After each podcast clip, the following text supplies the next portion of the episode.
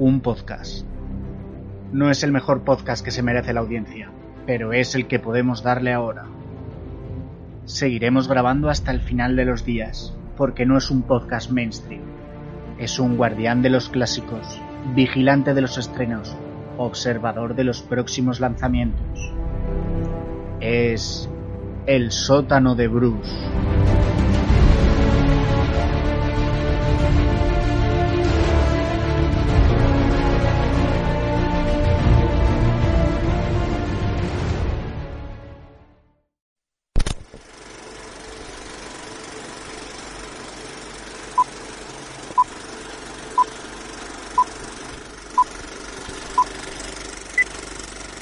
Estreno de cartelera. Los estrenos más frescos en el sótano de Bruce.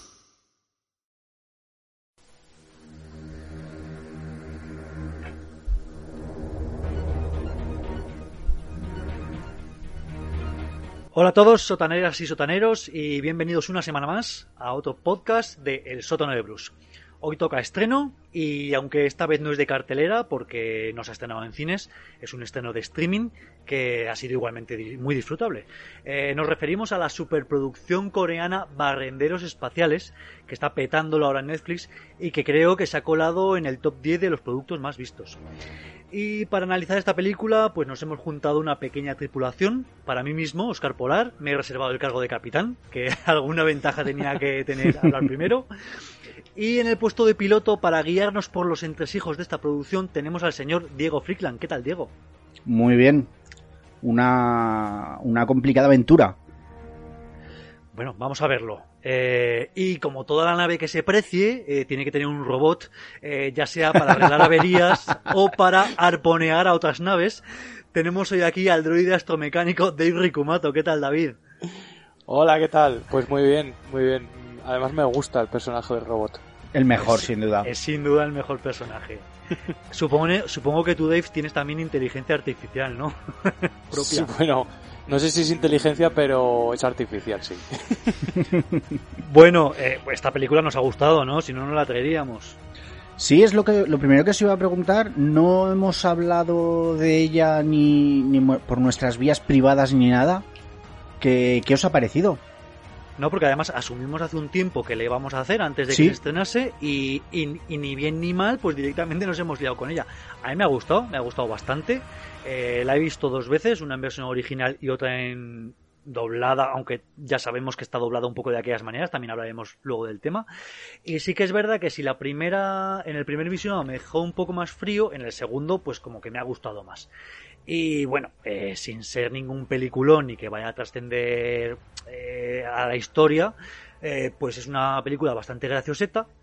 creo que tiene un exceso de metraje que se podía recortar un poco, a, Totalmente. a, las dos horas o incluso a la hora 45, porque es una película que tiene sube y baja, sube y baja con respecto a la intensidad y que en, uno de esos sube y baja, pues a lo mejor se lo podrían haber pulido, haber recortado un pelín de historia y habría quedado más redonda. Pero bueno, eh, creo que tiene personajes carismáticos, la historia está bien, no es que sea, o sea, te ofrece historias que ya hemos visto a lo mejor en otras películas, pero que no por ello son menos interesantes y que la he visto con mucha gracia y desde aquí la recomiendo al resto de nuestra audiencia. Yo a mí también me ha gustado, la verdad. Eh, o sea, me ha gustado, es entretenida y es más de lo que esperaba. Eh, lo que dice Oscar, que, que, parece que como que querían meter ahí demasiado metraje, eh, sí que es cierto que llega un momento que dices, bueno, pero esto ya parecía que ya se acababa y sigue y sigue, ¿no? Eh, igual peca un poco de eso, de que han querido meter a lo mejor, creo yo, ¿eh? Eh, todo el metraje que habían grabado y a lo mejor no hacía falta. Hay, hay cosas que eh, en otras producciones pues siempre tenemos eh, escenas eliminadas o tomas que dicen bueno esto nos lo podemos quitar y así la película es un poco más corta. Eh, y aquí en cambio pues parece que han querido meter todo lo que han podido, ¿no? Sí, la verdad es que es algo que coincidimos los tres. Es una película que excede su, su metraje llega a saturar un poco hacia, hacia el final. Esperas ya que, que, resuelvan rápido. Pero me ha parecido una película muy, muy entretenida, la verdad. sí que dirigida a un público muy familiar, ¿no? No es nada, nada del otro mundo. Y, y, que tampoco intenta, yo creo que en ningún momento intenta inventar la rueda de, de las aventuras espaciales, ¿no? Eh, al final es un batiburrillo, creo yo, de cosas que ya hemos visto, porque me recuerda muchas partes a muchas otras películas y muchas otras historias, pero que, que, lo que hace lo hace bien, eh, es entretenida, me parece que los personajes son muy carismáticos, hacen un grupo muy majo y que, que yo, vamos, espero sin duda alguna una segunda parte, ¿no? Sí, además, eh, tú has dado la clave con, con, lo que has dicho de que es muy familiar, eh, que con ello no, que, no significa que sea para niños ni mucho menos, simplemente que los niños pueden verla sin ningún problema, Exacto. pero para, para, los adultos es altamente satisfactoria y que, ¿por qué no? Eh, no van a venir estas películas que puedan ver toda la familia sin ningún problema, que no todo va a ser sangre, ni tienes por qué ver violencia explícita para que una película sea satisfactoria, ¿no? Exacto. -huh. A mí, sí, David. No, no, no, no, continúa. A mí lo que de verdad me parece un, un pelotazo, eh, os doy el, el, primer dato, es una película que con un presupuesto de 21 millones. Me ha y sorprendido. Para mí se ve espectacular. Me ha sorprendido cuando he visto este dato de los 21 millones de presupuesto, porque yo creo que eh, si esta película se hubiese hecho en Hollywood, oh. de los de los mil millones no habría bajado. Sí, sí, o sea, pero, y se ve espectacular. Sí, o sea, no le ves ninguna carencia ni defectos, ni, ni o sea, no, eh, te sorprende que con 21 millones seas capaz de sacarle tanto partido. Sí, sí. Eh, las escenas espaciales son chulísimas. Sí que tiene momentos en los que te parece casi que estás viendo un manga, ¿no? Pero, sí. pero no, no, me resulta todo muy, muy realista y, y, que está, que está muy bien hecho. Tanto los exteriores, eh, CGI, naves y tal, como los interiores de esta nave Victoria, que realmente me encantan. Pues bien, antes Además, de meternos, si queréis analizar un poco más lo que es la película, ¿por qué no nos das una pequeña sinopsis de, de qué va esta Barrenderos Especiales? Porque, bueno, yo supongo que todos los que se acerquen al podcast la han visto, pero bueno, para los que no lo hayan visto, ¿de qué va Barrenderos Espaciales? Sí, pues la, la película nos traslada al, al año 2092 en, en, una tierra ya inhabitable o, o, o supuestamente inhabitable para los más ricos, que, se permiten vivir en, en colonias que, orbitan a la Tierra, ¿no? Eh, esta construcción de, de, estas colonias ha, generado un, una basura, ¿no? Que alguien tiene que recoger y ahí es donde entran donde entran nuestros tripulantes de la nave Victoria, que junto a otros muchos que también conoceremos se encargan de, de, recoger esa basura que va pululando por, por el espacio cercano a la Tierra. Eh, estos tripulantes de la nave Victoria eh, se encontrarán con un, con un robot en forma de, de niña llamado Dorothy que, que, la corporación dueña de estas colonias está, está buscando y, y tratarán de, de sacar partido a, a, a, ese robot que han encontrado, ¿no? Para sacar algo de, algo de dinero.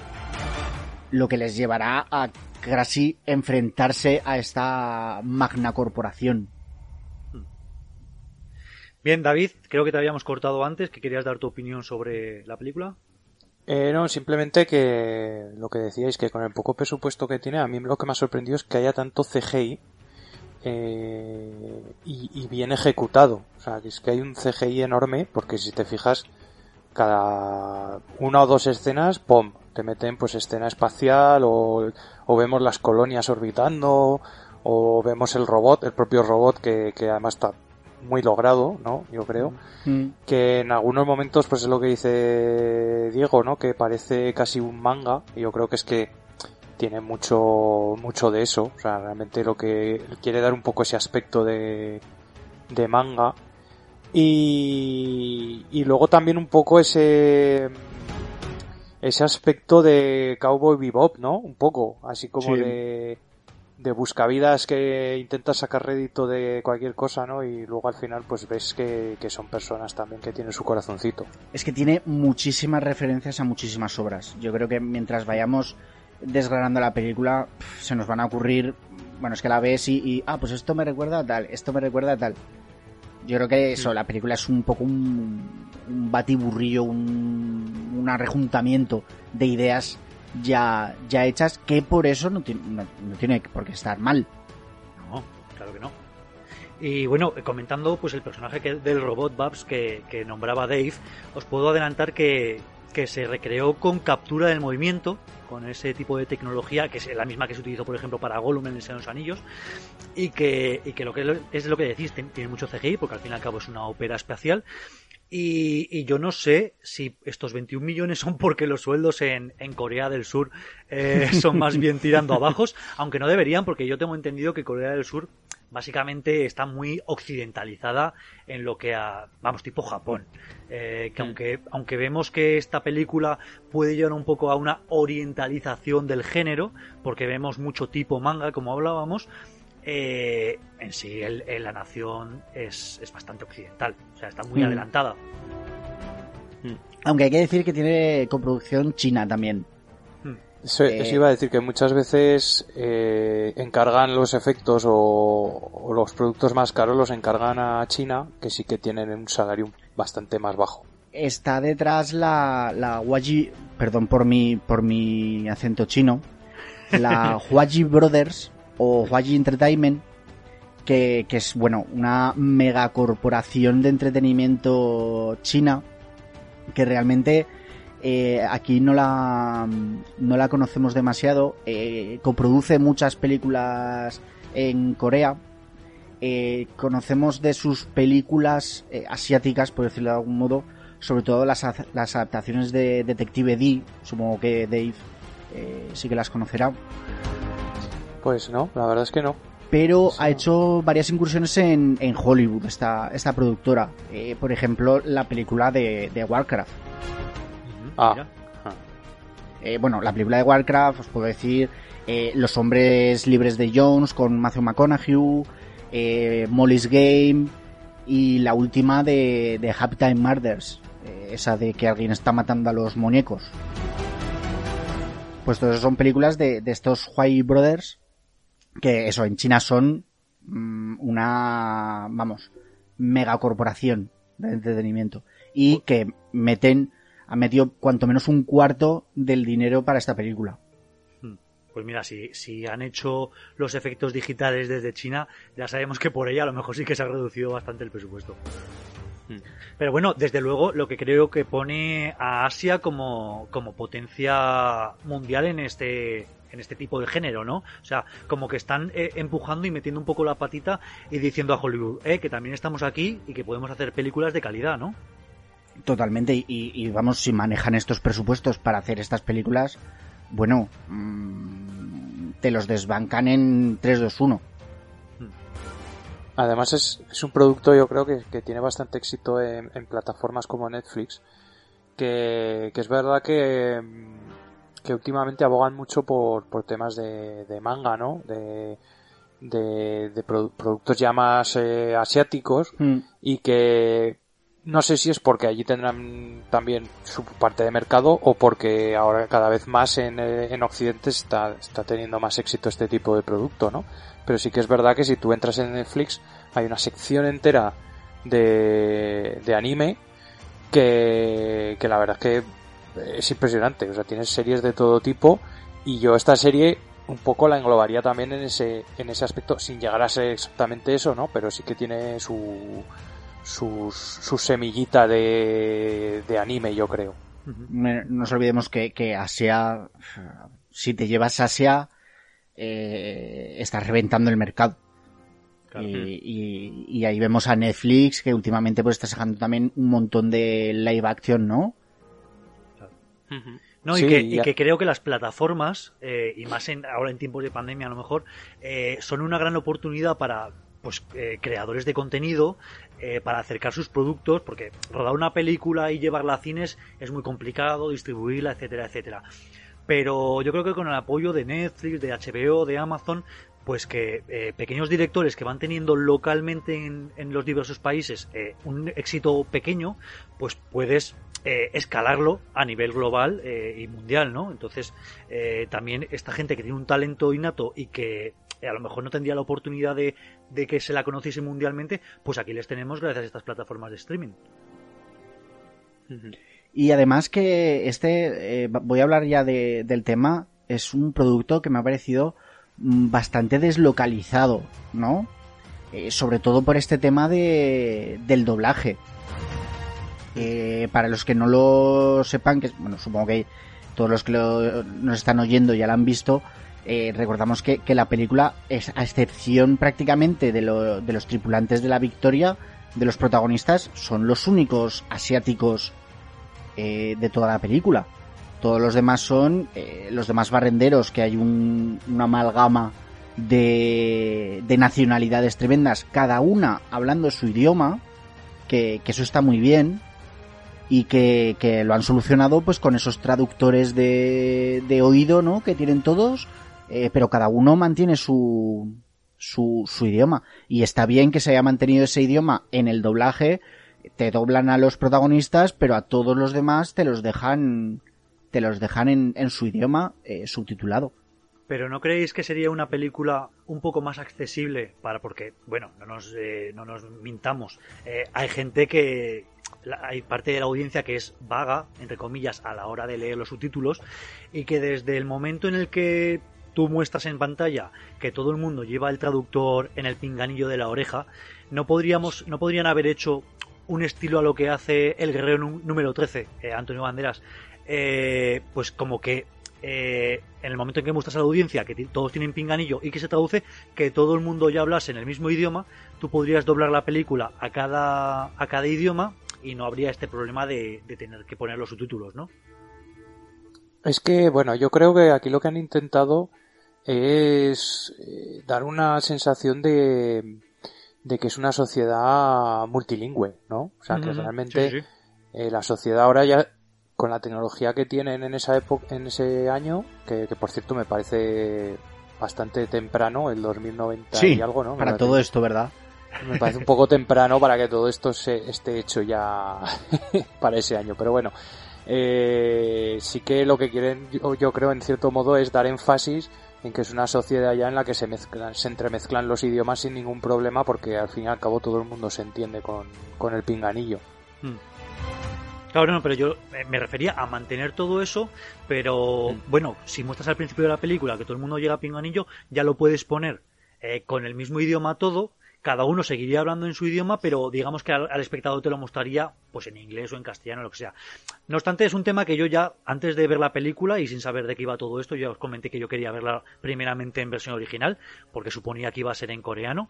Y mira, al final nos encontramos con que no era en coreano, sino que era multilingüe, así que mira, un avance. No, entiendo lo que dices, que, que, que es arriesgado para un producto, como decimos, eh, familiar, eh, meter este esta, esta forma. Pero la verdad es que mmm, cuando lo empecé a ver me resultó tan simpático la forma de, de solucionarlo hmm. que yo esperaba, es, esperaba ver una película de coreanos. Yo no esperaba en absoluto que fuera, y, y en absoluto esperaba que el villano fuera a ser un británico, ¿no? bueno, se pero, debe venir enseguida, ¿eh? Pero bueno. No, pero, pero, pero, pero antes de ver la película, o sea, sin saber nada de ella, sí. eh, me esperaba una película de coreanos. Sí, sí, sí. Y me pareció tan, tan curioso y tan, no sé, que me parece una película, no es una película coreana, me parece una película global. No, sí, es lo que has dicho. Eh, está muy deslocalizada. No la tienes por qué, claro, no la tienes por qué marcar en ninguna nación, nación, porque es una ópera espacial. No estamos en una nación, estamos Exacto. en el espacio. Entonces, uh -huh. pues bueno, está perfecto y, y, y toda esta mezclanza de, mezclanza de idiomas, pues, joder, la verdad es que es gracioso y yo no lo había visto en ninguna otra película, porque, por lo que os digo, porque siempre terminas viendo que cuando hay una mezcla de idiomas, se termina normalizando de alguna manera y, y, al rato ya pues te ofrecen un solo idioma. Pero aquí lo han mantenido durante toda la película con el español incluido que hay por ahí sí. un personaje que habla español y dices, hombre, orgullo patrio, siempre hace gracia, ¿no? Sí, También sí. es que eh, hay que tener en cuenta que hay países en los que no doblan apenas. Nosotros estamos acostumbrados a escuchar todo doblado mm. y, y, en Estados Unidos también, que mucho de esto que dices tú, Oscar, viene de, de, de Hollywood realmente. En Hollywood sí que tienen esa, esa práctica de ponerte una o dos frases en el idioma X, ¿no? En japonés o, o, en, o, en, o en italiano o en lo que sea, y luego ya hablar normal. Eh, pero claro, yo creo que es una fórmula que, que se usa, pues eso, sobre todo en películas estadounidenses, películas europeas, pero no tanto a lo mejor ya ni siquiera en europeas. A lo mejor hay muchos países en Europa que ni siquiera doblan, que directamente lo subtitulan todo.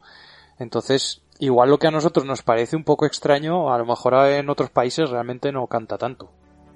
No, y a ver, desde luego decíamos que a lo mejor era un poco de lastre para la audiencia, pero no le ha impedido que al día siguiente de su lanzamiento ya estuviese en el número uno mundial, ¿eh? O sea, el éxito lo ha tenido. Sí, sí. sí. Luego ha tenido críticas de mejor o peor, cada uno tiene su opinión, pero... Y es una película que no... que en realidad iba a ir al cine. Eh, realmente se ha ido aplazando eh, desde el 2020, en junio del 2020 se anunció que se, que se aplazaba por el COVID, en agosto se volvió a aplazar y ya en noviembre del 20 es cuando se, cuando se anunció que se, que se exhibía exclusivamente en Netflix. Claro, es que ahora es el recurso fácil de, de, la mayoría de las películas, en vez de tenerlas metidas en un cajón, pues coge la plataforma esta u otra y las estrena, ¿no? Y más dentro de esta nueva política de Netflix que tiene para 2021, que yo creo que ha anunciado que todas las semanas quiere estrenar una película original, ¿no? Entonces, yo creo que, que, vamos a tener películas de Netflix durante todo el año sin ningún problema.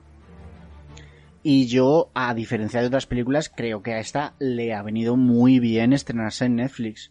Porque no sé, no sé qué recorrido, qué tal buen recorrido hubiera tenido en el cine.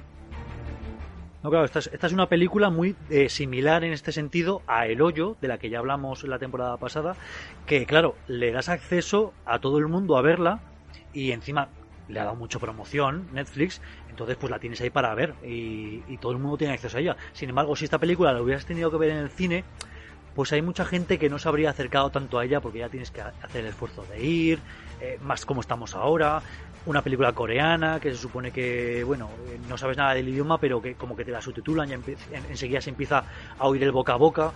Y sin embargo, pues teniéndola en el, en el mando de tu televisor, pues una tarde tonta en la que no tienes nada que hacer, dices, venga, me la voy a poner por lo menos para probar, que no pierdo nada. Y te la pones, te gusta y te la ves entera. Entonces ahí ha sido muy accesible.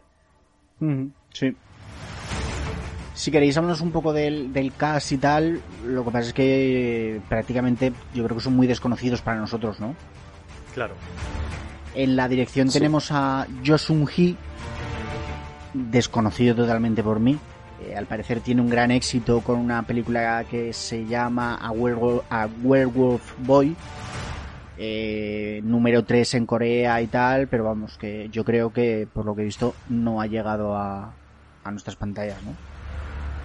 Eh, no, además, eh, justo antes de, empezar a grabar, he estado mirando a ver si la teníamos por ahí en alguna plataforma conocida y no, vamos, ni me reconocía la aplicación Just Watch, ni siquiera me reconocía la película, así que no, no debemos de tenerla cerca. Si no, sería, he oído que es interesante, entonces que está majeta la película. Mm. Eh, comparte, creo, protagonista con, con esta, sí. que es Son, Son Jung Ki, lo tenemos aquí como Taeho, el, el piloto de la, de la nave Victoria también desconocidos. Bueno, es que son todos desconocidos.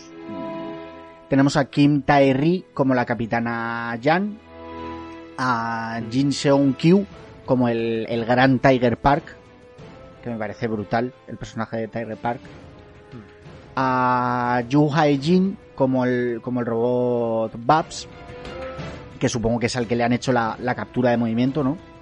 Sí, supongo que también pues, el doblaje es suyo. Tenemos a Kim Mujeol como Hang Jeon, el, el padre de, de, de, esta niña Kang, Kang, Kang Nim, y a Park Jerin como, como, como la niña Kang, como Kotin, ¿no? Sí, y Dorothy también, que la llaman. Sí, Dorothy. ¿Qué pedazo, qué pedazo de acento tiene el macho coreano? ¿Verdad? Ostras, ostras, es que no se podía llamar Pepe, macho. Suena racista, pero de verdad que a mí, a mí me ha encantado, me ha encantado Kim Tae-ri, que es la hace de Capitana Yang. A mí esta chica la verdad es que me ha, me ha enamorado. Sí, hostia, muy, muy guapa la chica, ¿eh? Muy guapa y que tiene un semblante que no se inmuta por nada, ¿eh? Ya, pueden estar, ya puedes estar eh, tanto disparando la, la, escopeta esa desde, desde la popa de la nave eh, a todos los misiles que, que negociando con terroristas que nos... O no, jugando al póker con minicartas. Totalmente. No, no, es que tiene cara de póker durante toda la película. Sí, sí. Y aquí tenemos a la, a la parte occidental, ¿no? Del, de, del cast más protagonista, que tenemos a, a Richard Armitage como, como James Sullivan, ¿no? Hmm. Es el único más conocido eh, actor británico que lo, que lo hemos podido ver así en papeles más conocidos en el Capitán América o, o es el enano Thorin de, del Hobbit. Escudo de roble. Sí, señor. Yo no le ponía cara, la verdad. Claro, porque eh, digamos que a lo mejor el papel que tienes más accesible es la- el de Thorin y claro, con toda la caracterización encima, pues no se le reconoce. Pero bueno, te sonaría, ¿no? De cualquier manera. Sí, sí, una vez visto eh, es este en el Hobbit, dices, mm, vale. El Y- director, el director debe decir que lo he leído por ahí que, claro, preguntado por pues las las motivaciones para hacer esta película y tal, eh, ha comentado que, que tenía el deseo de ver a un coreano común salvar al mundo. Entonces, que bueno, que es una de sus principales motivaciones para hacer esta película, que por cierto ya estaba ideada como 10 años antes de su rodaje. Porque como que estuvo hablando con algún amigo ingeniero que debía de tener, Sí, hablando sobre la basura espacial, ¿no? Y, y claro, te pones a pensar en todas las misiones espaciales que ha habido, pues satélites, eh, o sea, satélites antiguos que estén ahí soltados y que ya hayan caído en desuso y tal, todo eso se queda en el, en el espacio dando vueltas y que llegará un momento en que sea un problema, ¿no? Entonces a lo mejor para el 2022 hemos, no, 2092 hemos dicho sí. que era esta película, pues si seguimos al mismo ritmo, pues podemos tener un cinturón de asteroides tipo el de Saturno. No, es que básicamente ya, ya hay. Yo he visto mapas que, en los que ves la Tierra y, y la cantidad de, de, de fases de, de naves, estas, en estas eh, lanzamientos de satélites por fases que van soltando lastre mientras se va acabando el combustible y ahí se queda. ¿No? Bueno, de hecho, de hecho yo creo que este tema ya se trataba en, en Gravity, por ejemplo. Sí. Me parece que el accidente que tienen es, es causado por eso, ¿no? Por la basura espacial que hay, que hay en órbita alrededor de la Tierra. Y sí que es verdad que es un problema, claro, hay, hay basura espacial que al final acaba cayendo a la atmósfera y se desintegra, pero, pero hay otra pues que se queda en órbita ahí y claro, como no hay rozamiento ni hay absolutamente nada que lo frene, eso se queda ahí a perpetuidad, ¿no? Vertedero espacial. Es una... Bueno, exacto. Es, Es una un- metáfora de lo que hacemos en la Tierra, ¿no?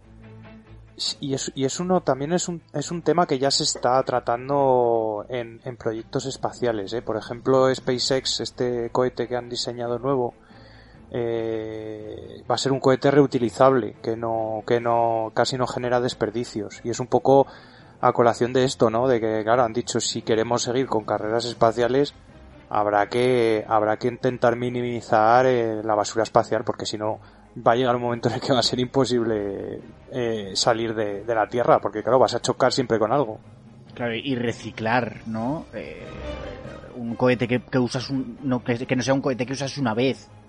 Claro, que Una efectivamente. vez que lo, que lo uses pueda volver a usarse.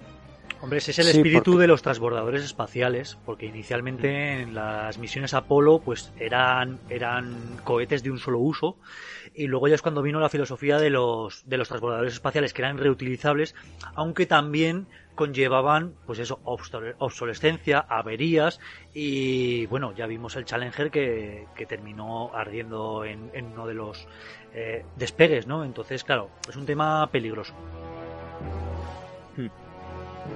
Bueno, deciros que el, que el rodaje empezó el 3 de julio del 19 y se completó el 2 de noviembre del, del mismo año.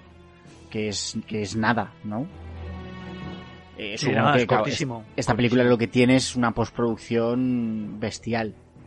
Claro, sin embargo, ya dices que para mediados de 2020 se podía haber estrenado, ¿no? Y sin embargo ha sido ha estado Sí. retrasándose continuamente. Sí. O sea que en realidad tampoco, o sea, aunque ha llevado mucha postproducción, eh, lo han hecho relativamente rápido. Sí, sí, sí. Os puedo decir que la compañía de efectos visuales es la Dexter Studios. Que no la conozco, pero bueno, es una compañía a seguir. Yo que soy de quedarme siempre hasta el final de los créditos, eh, os, he, os, he, de decir que al final... Incluso de en los, que son en coreano.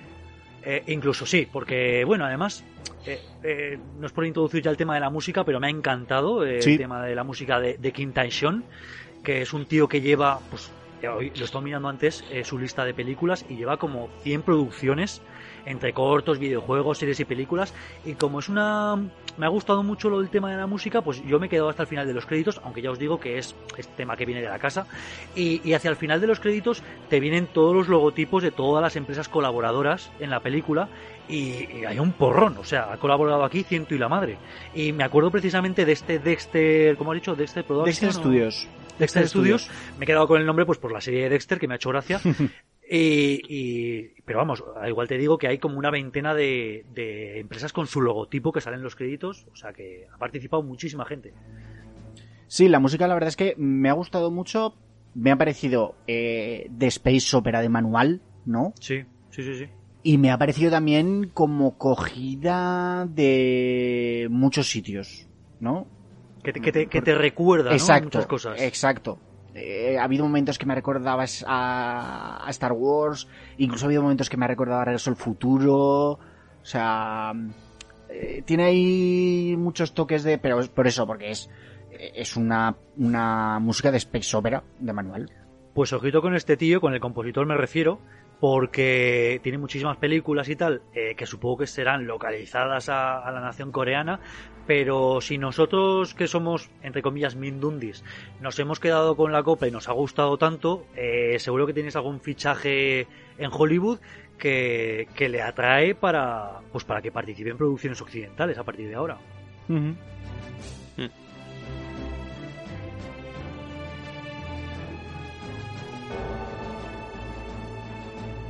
Y bien, eh, si tenemos algo más que decir del cast o del director, eh, creo que podemos pasar. Pues eh, querías hablarte un poco, Diego, sobre eh, lo que vienen a ser películas del Space Opera o otras obras de este estilo, ¿no? Sí, bueno, básicamente contaos un poco qué, es lo que conocemos como, como Space Opera, ¿no? El Space Opera, con aventura espacial, épica espacial, epopeya espacial, nace como, como un subgénero en las, en las historias eh, editadas en las revistas Pulp entre, entre, los, entre los años 20 y los años 40 de- del pasado siglo. Que recordemos que, que estas novelas Pulp eran las novelas muy muy baratas que se, que se editaban en Estados Unidos, eh, baratas y, y de rápida lectura, ¿no? Eh, era entretenimiento del literario del más, del más bajo posible. Ninguna eran grandes, grandes novelas. Eh, entre ellas eh, encontramos subgéneros como, el- como el webster, el, terror, el, thriller, el detectivesco, eh, las historias de, de aventuras, eh, de viajes a, a, a sitios exóticos como, como Oriente o, África. Y aparece este subgénero del, del space opera, de la, bueno, en realidad era, en, en el primer momento era el acercamiento de la ciencia, a la ciencia ficción dentro del, de estos pulp, que, que muchas veces adaptaba historias ya vistas de, de, de estas aventuras de, de vaqueros o, o de detectives o de, mm, o de grandes conquistadores de, de tierras lejanas, pero eh, las adaptaba al espacio exterior. El, el término space opera eh, se, se utilizó por primera vez de forma peyorativa por, por el escritor por el escritor Wilson Tucker que hacía referencia a las a las soap operas que eran estos programas de radio dramatizados que, que se emitían en, en la radio y que de normal y que normalmente estaban patrocinados por, por empresas de jabón. Eh, ahí hizo el juego de, de soap opera a las space opera no como que eran unas historias mm, de baja calaña no Siempre, siempre hay críticos de cine que, que, les encanta, o, escritores que les encanta tirar por tierra el trabajo Denigrar, de sí. Y que dicen, si a mí no me ha gustado, no le tiene que gustar a todo el mundo, ¿no? Estoy pensando particularmente en un crítico del país al que no voy a nombrar. Eh, que todos conocemos. Eh, yo, yo precisamente cuando veo una crítica de ese personaje es que directamente ni la leo, porque digo, si le guste o no le guste, es que no quiero ni que me, influya, que me influya para nada, así que sigo adelante. Podemos hablar, si queréis, de unos tips ¿no? que, engloban a todas estas historias de, las Space Opera. Eh, todas eh, transcurren en un entorno siempre futurista, eh, en el que los viajes espaciales están disponibles, que sean siempre viajes espaciales muy rápidos, ¿vale? Nunca nos encontramos una historia que transcurra durante ese viaje del punto A al punto B los viajes de A a B tienen que ser instantáneos. Pero eh, tampoco hace falta una razón, una explicación científica de, cómo funcionan esas naves. ¿no? Simplemente funcionan y ya está. Eh, esto es el futuro y, esto es el espacio. Eh, las naves funcionan y ya está. A la velocidad de la luz, si hace falta, mm, aunque no sea científico. Ya. sí que hay en ocasiones que algunas series o películas se molestan un poquito más en explicarte pues el, el, motor de hiperpropulsión o el tipo de combustible con el que funcionan, pero se supone que si estás viendo una, una space opera tienes que suspender un poco esa parte de, de, suspender la, incredulidad en esa parte de la historia y, creértelo, ¿no? Que va a haber saltos espaciales, eh, el término que la terminología que se llama eh, FTL, Faster Than Light, más rápido que la luz, ¿no? O, directamente el viaje por el hiperespacio. Exacto, exacto.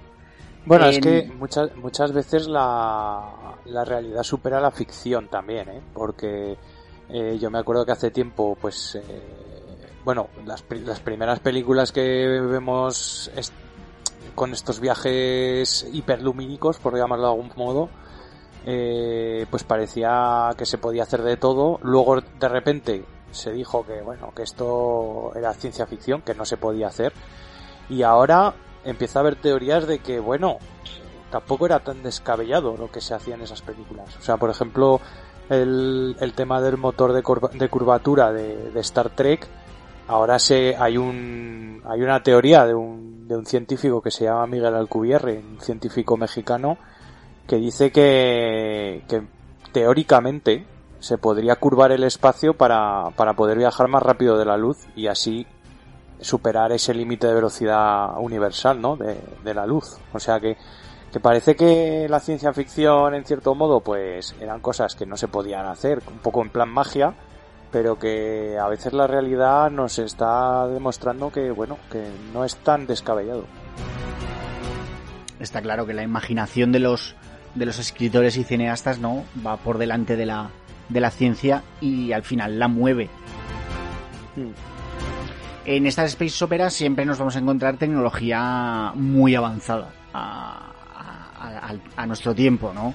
Eh, además de naves espaciales que nos permiten cruzar la galaxia, eh, vamos a tener cañones, armas Gauss, eh, mochilas autopropulsadas, armaduras de combate, eh, eso, servoarmaduras, mechas, bueno.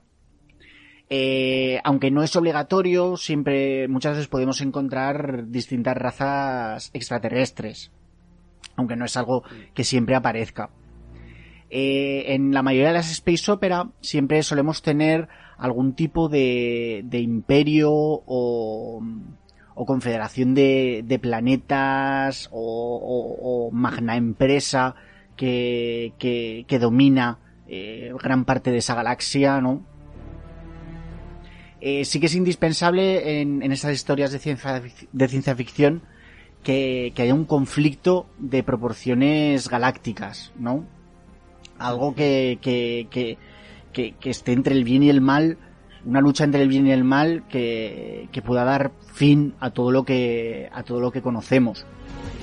Que haya dos facciones enfrentadas, porque que la facción dominante de, de esta galaxia sea una, una tiranía o, o cualquier cosa que, que, que nos, a los que nuestros protagonistas se puedan enfrentar. Claro, tiene que ser algo lo suficientemente grande como para que una sociedad tan avanzada como para que haya inventado el viaje espacial, pues le, pongan un aprieto, ¿no?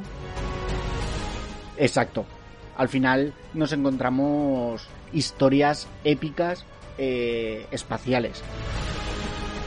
Pero siempre eh, eh, podemos ver casi traslaciones, ¿no? De, historias que, podrían perfectamente ocurrir en, en la Tierra.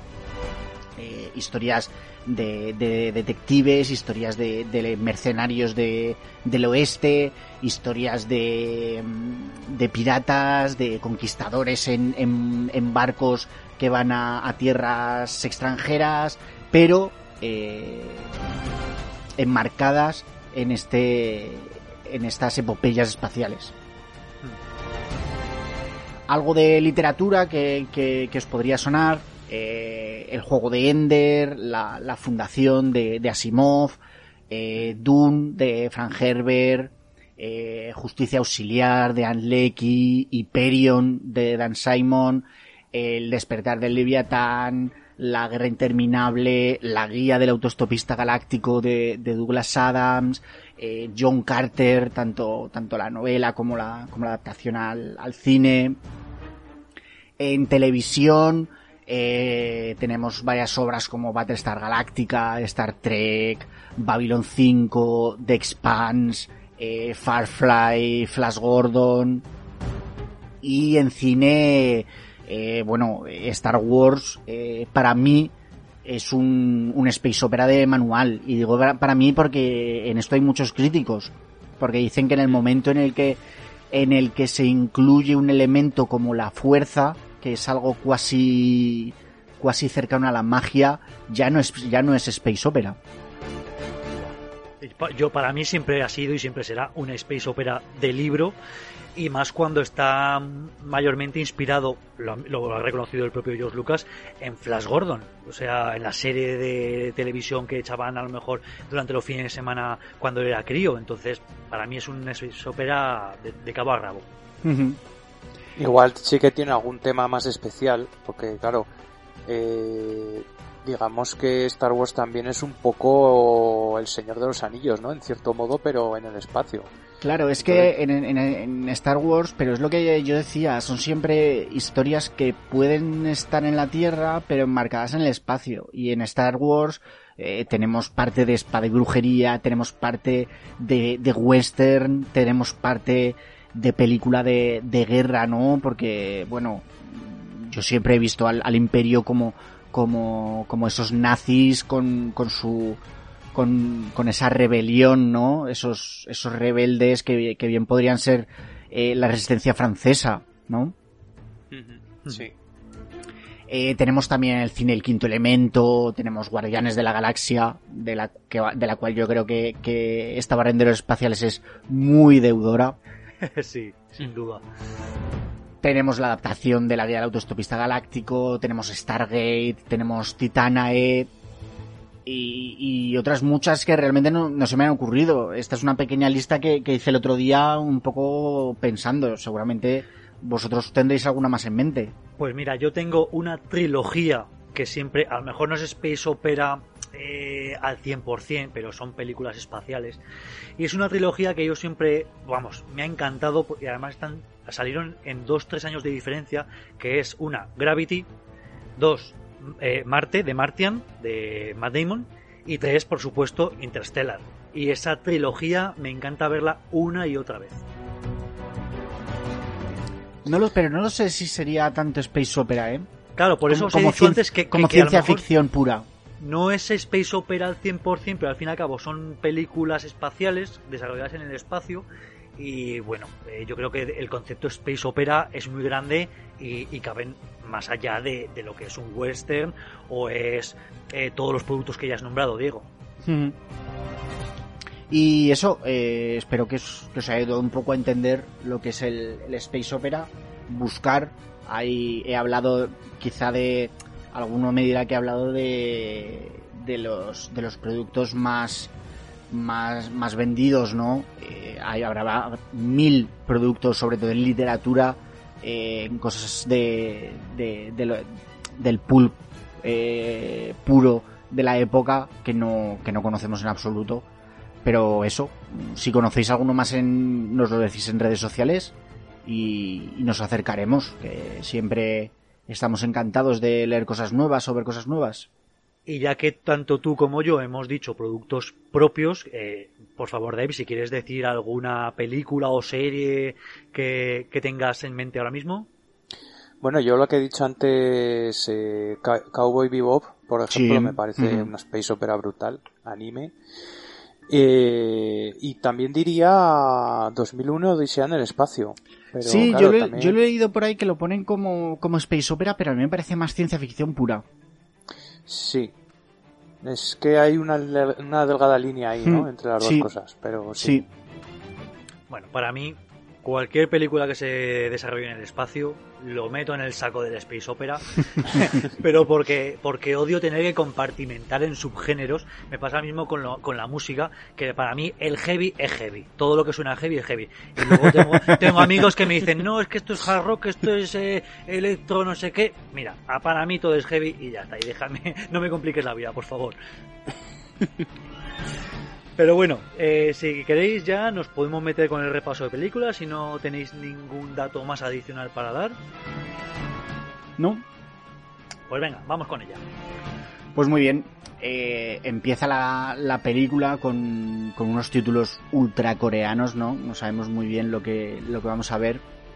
Y ya empieza con un. contándonos en qué momento estamos en la, en la Tierra. Es el, el 2092, eh, hay falta de luz y, y la Tierra. y la Tierra ácida acaba con la, con la vegetación. Y la corporación UTS ya nos la presentan como que ha huido de la Tierra y, y intenta construir un, un nuevo hogar en la, en la órbita. Eh, ya vemos la, la Tierra eh, con, con esa neblina que podría ser perfectamente Madrid, ¿no? Hmm. La boina. Y- exacto. Y nos dicen que, que solo unos pocos son los elegidos para, para subir a ese... mm, A, a es- a esas colonias espaciales. Bueno, ele- elegidos los que se lo, los que se lo han pagado, ¿no? No es que, no es que haya habido un sorteo ni mucho menos. No lo sé, porque no sé hasta qué punto son, son elegidos. Luego veremos por qué, ¿eh? Por este, por este magnate ¿Sí? eh, ¿Tú James crees? Sullivan. Ah, pues yo he, he pensado en todo momento que esto era tenía cierta tendencia clasista. Que seguramente, pero que incluso entre esas clases, hostia, este tío está más cerca de ser un, un, un dictador o, un líder de una secta, ¿no? Bueno, bueno él es un megalómano. eh, cuando lleguemos a una escena en concreto diré, diré por qué, pero eso ya Sí, es sí. el recopetín. Sí, pero bueno, ya, ya cuando lleguemos a la escena lo diré. Continúa. Bueno, seguimos a, a Taeho, que, que va a la mm, a objetos perdidos, a la oficina de objetos perdidos. Eh, aquí ya vemos la referencia que, que nos explican muy sutilmente, creo yo, eh, que, que se entienden entre todos con estos con estos pinganillos de, de oído, ¿no? Porque habla con una, una alemana, creo que es, eh, esta mujer de objetos perdidos. Y... No, parece alemana, pero habla en inglés. Yo Ah, creo, es que es creo que es americana, ¿eh? Me parece. Sí. Me Ah, pues yo sí. cuando lo vi como que se me quedó que era, que era alemana. Dice, this is a piece of shit. Se Hombre, nota es- muy... Es bastante brusca, sí, parece un poco alemana. y que se le ve como que no le entiende a él y, y empieza a pegarle tortazos a, a su a su pinganillo para que para que funcione y, y realmente es, es una buena forma de no te lo explica en ningún momento en ningún momento te dicen mira oye que es que con estos pinganillos nos entendemos pero ya te ha quedado claro no Sí, enseguida.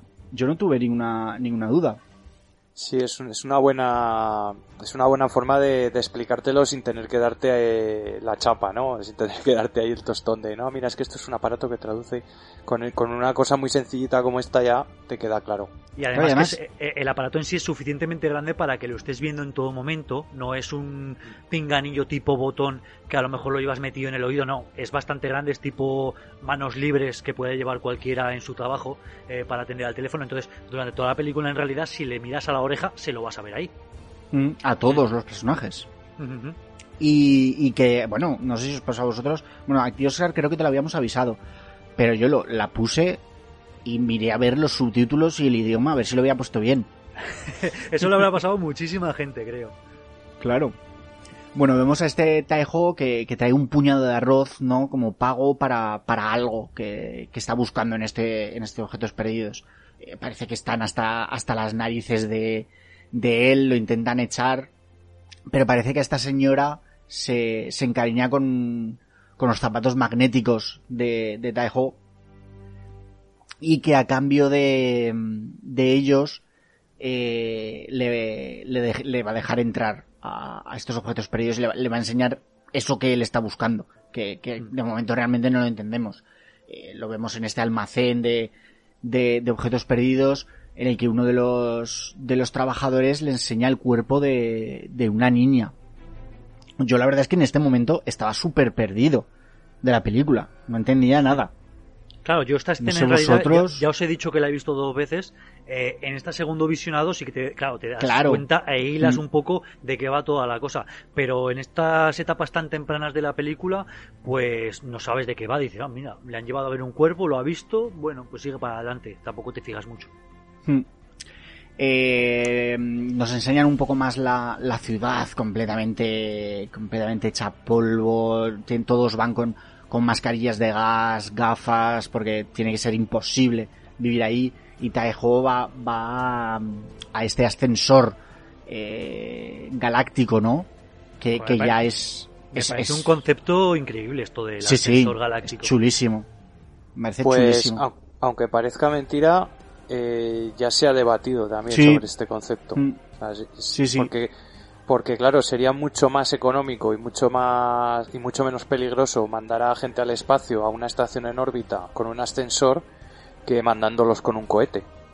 Entonces es un concepto que está ahí, ¿eh? Lo que pasa es que, claro, eh, hace falta pasta para, Hombre, para la hacer algo la- así. La construcción sería carísima.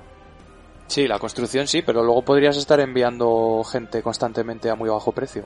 Claro, se supone que este, este ascensor hace el mismo recorrido varias veces al día, ¿no? Porque además se supone que está llevando a trabajadores o que, o que el, el viaje es relativamente barato para cualquier viajante. Entonces, pues bueno. Sí, porque además cuando, cuando esta lectura de retina, ¿no? Eh, vemos un cartel como que a él lo clasifican como, como trabajador visitante no residente, ¿no? Ahí ya vemos una, una diferenciación entre, entre unos y otros. Hmm. Vemos un poco de cómo, de cómo está el espacio, estas autoestopistas, ¿no? Enmarcadas con estos aretes, eh, que, bueno, tiene que ser una locura conducir por, por ahí vemos multitud de, de construcciones alrededor de la, de la, de la órbita de la, de la Tierra y, y vemos esto- esto... Me, pa- Sí. me parece que esto chulísimo, o sea, es que está muy bien hecho además. El, todo el CGI todo lo que vemos alrededor de la Tierra, todos los, los aros, lo que dices tú, esas autopistas, está, está todo muy logrado, eh, la Sí. verdad. Eh, Que está creado con un, con un sentido, ¿no? Que te pones a pensar y dices, a ver, si esto realmente existiese, ¿cómo funcionaría? Necesitaríamos unas autopistas para, o unas carreteras para que, para que cada uno, o sea, que los vehículos fuesen por un mismo sitio y que no fuese ahí el caos, ¿no? Exacto. Y, y ya vemos estos, estas colonias, ¿no? Eh, estos mundos tierra, mundos, eh, mundos plato, que, que, mm, que bueno, dentro están viviendo eh, como en la tierra, pero, pero en el espacio. Es un concepto que, no sé si habéis visto Elysium, Sí. con, con Mac, joder, ¿cómo se llama el actor? Matt Damon. Matt Damon, gracias, Sí. David. Que el concepto es el mismo. Sí, sí, lo único que yo creo que en, en Elysium es un concepto un poco menos fantasioso. Aquí sí que me parece que es más fantástico que, que lo, que el concepto que, que presentan en Elysium. Aquí es un poco, yo lo veo un poco en plan mundo disco, ¿no? Parece un poco... Exacto, una- mundo disco, no me salía, gracias. Mundo sí, disco. es como una, como una especie de cúpula, ¿no? Como una bola de, Sí. una bola de estas de Mm. nieve, pequeñas, pero a lo grande, ¿no? Y Me Sí. parece un concepto, a ver, un poco fantasioso, pero, pero queda chulo, la verdad. Sí, pero, pero es que me recordó muchísimo a Elysium y yo creo que está, que está raptada la idea. Sí. Y que vemos En- que las, las personas que, que habitan en estos mundos, mundo mundo discos, eh, se las ve muy ociosas, ¿no? Se las ve pasar en bicicleta, ir andando por ahí, realmente no ves Y- a nadie que haga nada de provecho. Y tienen un poco pinta de, de, de secta de felizones, ¿no? Sí. Solo O sea- les faltan las, las túnicas. Es que van todos vestidos como, como de gris, pero como de gris, no sé, años 30 de Estados Unidos. Tienen todos pinta de ser un poco mm, imbéciles y, y no sé, como miembros de una secta. Nos trasladan a, a- a uno de los- de los edificios de, de uno de estos mundodiscos, como ha dicho David, estas colonias, en la que unos periodistas van a mm, van a entrevistar, eh, al parecer en primicia, porque no se deja ver demasiado, a, a este Jamie Sullivan, que es el, el, el CEO de, de esta UTS, eh, bueno, eh, creador de todos estos, de todas estas colonias, de la futura colonia en, en Marte, y el hombre más viejo de la, de la Tierra, que tiene 150 años. Mm, me parece una barbaridad. Eh, si a esta película le tengo que sacar un pero, quizá es este malo. ¿A vosotros os ha gustado? No especialmente. Además, tampoco está del todo bien explicado, o No, por lo menos ¿verdad? yo no lo pillé, lo que le pasa con Exacto. esta. Cuando le empiezan a aparecer las venas que se le pronuncian mucho y están como tintadas, eh, eh, como en momentos de excitación, ¿no? Que se, que se enerva demasiado, luego ya se tranquiliza y se le, y se le va. Supongo que para tener 152 años y que parezca tan joven, pues será porque tiene algún tratamiento o algo eh, y, que, y que el efecto secundaria, eh, secundario es este, este tema de las venas, ¿no? Sí, yo también he pensado que era algo así. Sí, Pero pero, que no se es- explica. esperaba una explicación final. Claro. No, Ya. no, no se- no ¿Y se, no se explica mucho, porque encima hay- llega un momento que, que parece como que se vaya a convertir en algo, ¿no? Dices, "Ostras, sí. le está-", porque cada vez va a más, o sea, como que cada vez le afecta más, ¿no?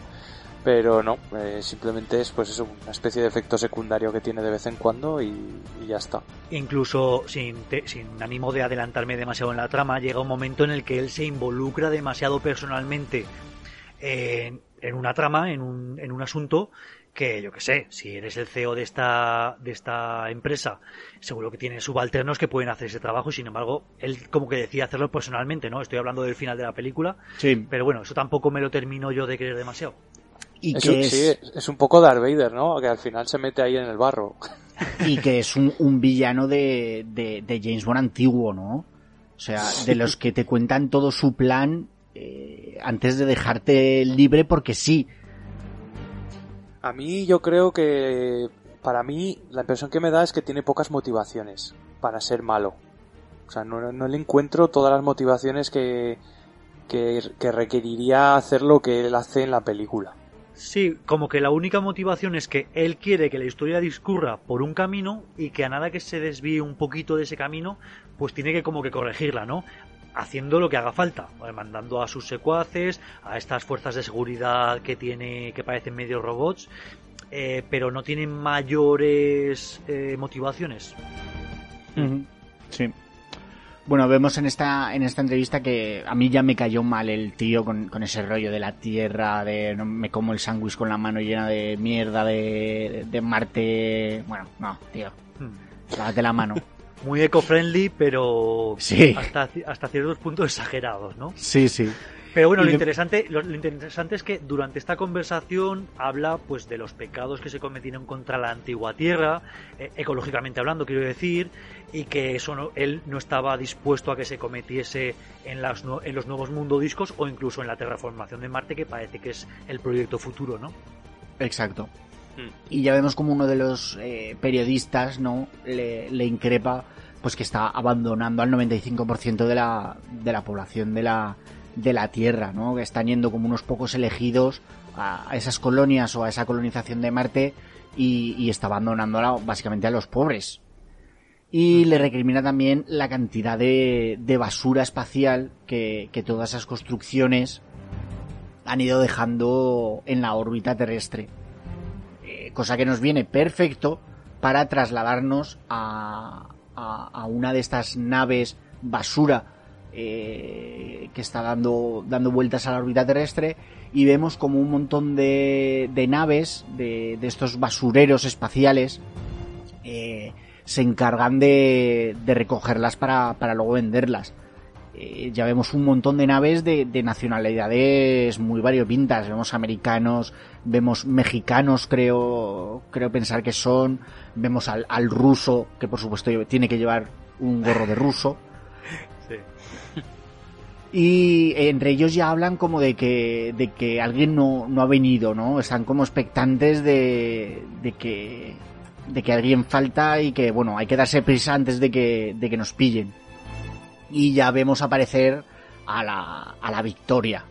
A la Victory, está la, la nave de la, de la capitana Jan, que, que, que ya hace una entrada brutal, eh, empujándoles a, a todos. Vemos a Taejo a los mandos sin zapatos y con, con unos agujeros en los calcetines bastante que se le sale el dedo. Sí. Y esta, esta, nave debe ser un poco como la líder dentro de, de, este grupete de basureros espaciales, como los que se, siempre se llevan el gato al agua, ¿no? Porque dicen, en cuanto aparecen, dicen, mierda, ya no hay nada que hacer. Y aunque lo intentan, la, la victoria se termina llevando pues la nave achatarrada, ¿no? Exacto, bueno, tenemos a, a Babs, a, a, este androide en, el, en la parte de arriba, que a, a modo de, de, cazador de ballenas, ¿no? Con... Totalmente, sí. sí con, con esa lanza, con un arpón con, con cable que, que, pilla la nave, eh, la arrastran, eh, aunque, los, aunque las otras naves in, intentan eh, seguir llevándoselo, no pueden porque esta nave a veces es la mejor. Y también vemos a, a Tiger Park, que, que, yo creo que la nave esta funciona a base de, de su brazo. porque sí, parece como... básicamente un motor a, a vapor, ¿no? Pero que funciona a base de, como... de, de, que Tiger Park le da al, al manubrio. Claro, es parece... que además todos los roles están como muy marcados sí. eh, y, y, parece que la nave no se puede mover si no fuera por la confluencia de todos ellos, porque por lo que vemos la capitana no sabe pilotar la nave, lo vamos a ver más tarde también en algún momento que dice, oye, ¿esto cómo se maneja? El que, el que maneja la nave es el piloto, que es el protagonista, Taeho, y este, y este señor Park está como en la, en la sala de máquinas, ¿no? Eh, pues eh, bombeando algún no sé si es combustible o algún tipo de rueda está ahí con su hacha y luego aparte está tenemos también al robot pues lo que dices que aparte de, de defender de las otras naves arponeando no sabemos muy bien qué más hace. Sí, la capitana yo creo que básicamente eh, se encarga de los láseres, ¿no? Y de, de estos brazos robóticos que le salen a la nave, que es al final lo que, lo que engancha la, la basura espacial. Sí. Bueno, al final se esquivan a, a las otras demás naves con unos, con unos quiebros ya brutales. Eh, se meten como, como dentro de otra estructura espacial que no vemos nunca muy bien qué es. Pero bueno, me parece ya chulísimo cómo, cómo se va esta victoria.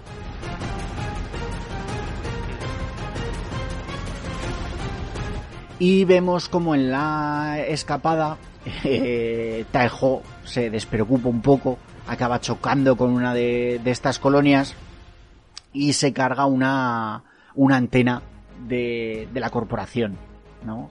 Ya les avisan de que, de que van a llevarse una multa. A mí este, esta parte me chirría un poco, porque, joder, Taejo se supone que es un, es un soldado, o era un soldado antiguamente y que se despiste así. Sí, pero está no como sé. con la mente en otro lado siempre, ¿no? Sí, sí, pero bueno, no sé, me pareció como demasiado demasiado forzado, ¿no? Para que para para para meter ahí algo, una escena a lo mejor que tenían pensada, pero que no le queda al, al personaje, yo creo que no le no le cuadra, pero bueno. Van al a este planetoide vertedero, eh, ¿no? De la fábrica lo llaman de, de gestión de, re, de, residuos, que también es un, es un concepto brutal. Eh, vemos que básicamente la, toda la superficie es eh, cubos de, de, de, basura, ¿no? Prensada. Eh, para, van a, a, vender esta nave y me parece súper curioso porque empiezan a decir, wow, paneles de aluminio tanto, eh, hierro tanto, esto no sé cuánto, no sé qué, no sé cuántos, pues te doy 800 pavos. Y dices, cabrón, pero ¿cómo puede ser? Sí, encima que luego como, como se han cargado la antena le ponen una multa y, y, vamos, que ni siquiera lo que va a ganar le cubre la multa, sino que sigue debiendo dinero. Exacto. También veo aquí una crítica, eh, lo llegaba a verbalizar luego más tarde Taiho cuando dice que, no importa cuánto trabajen, que las, las deudas no se van, que siguen contrayendo más y más deudas, supongo que pues por intereses y demás, y eso también es una crítica real a hoy en día, mucha gente que, que tiene trabajos que no les dan para vivir eh, ya ni para vivir cómodamente, simplemente para vivir, que trabajan, trabajan, trabajan, gente con dos o tres trabajos y que con todas las deudas que contraen, pues que no pueden salir a la luz y siempre permanecen endeudados. Exacto. Eh, este, este trabajador del vertedero, bueno, le dice eso, que se queda con el dinero que le iba a dar y que ya les pasarán la, la cuenta de la multa. A lo que Taijo, bueno, se, se cabrea y el otro se defiende con un, con un cuchillo al cuello. Y aparece un personaje que, que, que, puede resultar un poco cargante, pero que a mí me hace bastante gracia, que es el francés. Sí, a mí me gusta también. Que, que yo creo que, que, puede resultar cargante, pero porque el personaje está hecho así, ¿no? Bueno, sí. simplemente, pero cargante, ¿por qué? Porque en todo momento se muestra enamorado de la capitana Yang. Sí, sí. Y no para no sé. de repetirlo. Pero bueno, es interesante. En cualquier y... caso, yo creo que el personaje evoluciona un poco durante la película. O sea, al principio es el personaje cargante, pero luego es es un poco el que ayuda y el que eh, acaba pues eh, poniendo un poco de, de, su parte para para salvar, bueno, ya eso ya lo hablaremos después, pero es el que pone un poco de su parte para ayudarles, ¿no? Uh -huh. Y ya vemos en, en, una televisión en esta en esta oficina del vertedero que están hablando del, del robot Dorothy eh, que es un, un, robot que han secuestrado los, los zorros negros, de los que no se nos da más información, que más que es un, un grupo terrorista, y que, que, al parecer ya se ha usado una, una de estas robots Dorothy para, para hacer un atentado con una, con una explosión. Al parecer son niñas bomba, ¿no? Sí. Eh, nos explicará aquí que, que, que, yo creo que es importante también para, para conocer un poco de la historia. Eh, que, que, es lo que le pasa a la nave. Eh, básicamente la nave es la mejor de, de todas porque la capitana Jan se ha, se ha empeñado en ello, ¿no? Claro, tiene el... a, fuerza, a, fuerza de, de, renovar el staff de la nave, eh, hacerle eh, actualizaciones y de tal, pues claro, mmm, es una nave cara al fin y al cabo, pero claro, es de las más avanzadas a toda la flota. Claro, por eso se les ve que todos los demás barrenderos espaciales les tienen, les tienen miedo, pues porque siempre estos con esta nave se lleva, pero claro, les ha costado tanto dinero que ahora eh, solo tienen deudas. Claro. Pero que a posteriori yo creo que te das cuenta de que yo creo que la capitana eh, esta nave la ha hecho con otro propósito que el de que el de recoger basura, ¿no? Ya hablaremos de ello. Hmm. Cuando, cuando empecé a ver la película yo, yo me, me esperaba como un grupo ya súper cohesionado, ¿no? Un rollo, un rollo Firefly. Y en la siguiente escena, que es la de la, la de esta partida de, de póker, entre comillas, no sabría cómo llamarlo, eh, con estas mini cartas extrañas, vemos que, van cada uno a su bola completamente. Porque aquí hacen trampas todos. Eh... Sí, yo creo que te muestra la película eh, que cada personaje pues lleva, lleva, como bagaje todo su pasado y, las preocupaciones de cada uno y son muy individualistas en, con respecto a, a a su puesto en el, dentro de, de, la nave y que tiene que ser esta Dorothy eh, la que llega un poco a actuar de pegamento entre todos porque es la que termina uniéndoles, ¿no? Exacto. Hmm.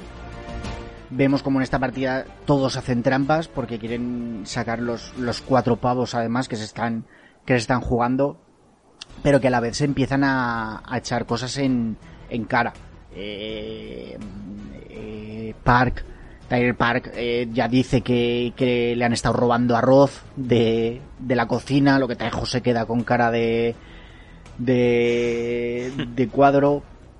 Eh, pero, pero, pero Park sospecha que es, que está siendo la, la capitana la que está robando. El robot empieza a decir todas las deudas que tienen, que les, que les van a empezar ya mm, a pedir los dineros de, de, de los préstamos, del préstamo con el sindicato, que también es peligroso hacer pedir préstamos a, al gremio, perdón, al gremio y que, que bueno que no, que no van a conseguir en la, en la vida el dinero para para pagarlos, ¿no? Y que el, el gorrino, me parece que lo llaman, que, que se ha escapado con su dinero, que al parecer era un tipo que les había, que les estaba llevando las finanzas y, y se ha dado el piro. Total, que, que esta partida termina con todos pegándose, con todos eh, en el suelo, porque eh, a Taejo le pega una hostia a Park, a la, capita la capitana se lleva un taserazo con un taser que lleva ella misma, eh, Park se da una hostia contra... Y el único que, que, se, que se va bien es eh, Babs, que es el que ha ganado la partida haciendo trampas y se va con su dinero que lo mete en la en esa caja, ¿no? Que en esta escena, si no te has enamorado ya del, del robot, eh, no te vas a enamorar, porque yo ya eh, en este punto es con el personaje con el, que me, con el que me había quedado. Digo, el que más mola es Babs, sin duda. Sí, sí, Sí, porque sí. además pasa de todos. Es súper feliz el tío. Y me mola mucho el doblaje en castellano, además. Sí, Me, me mola la voz que le pone. y es curioso, es un personaje curioso porque, porque en un primer momento eh, lo, yo lo identificaría como, como, como, a ver, es difícil decirlo, ¿no?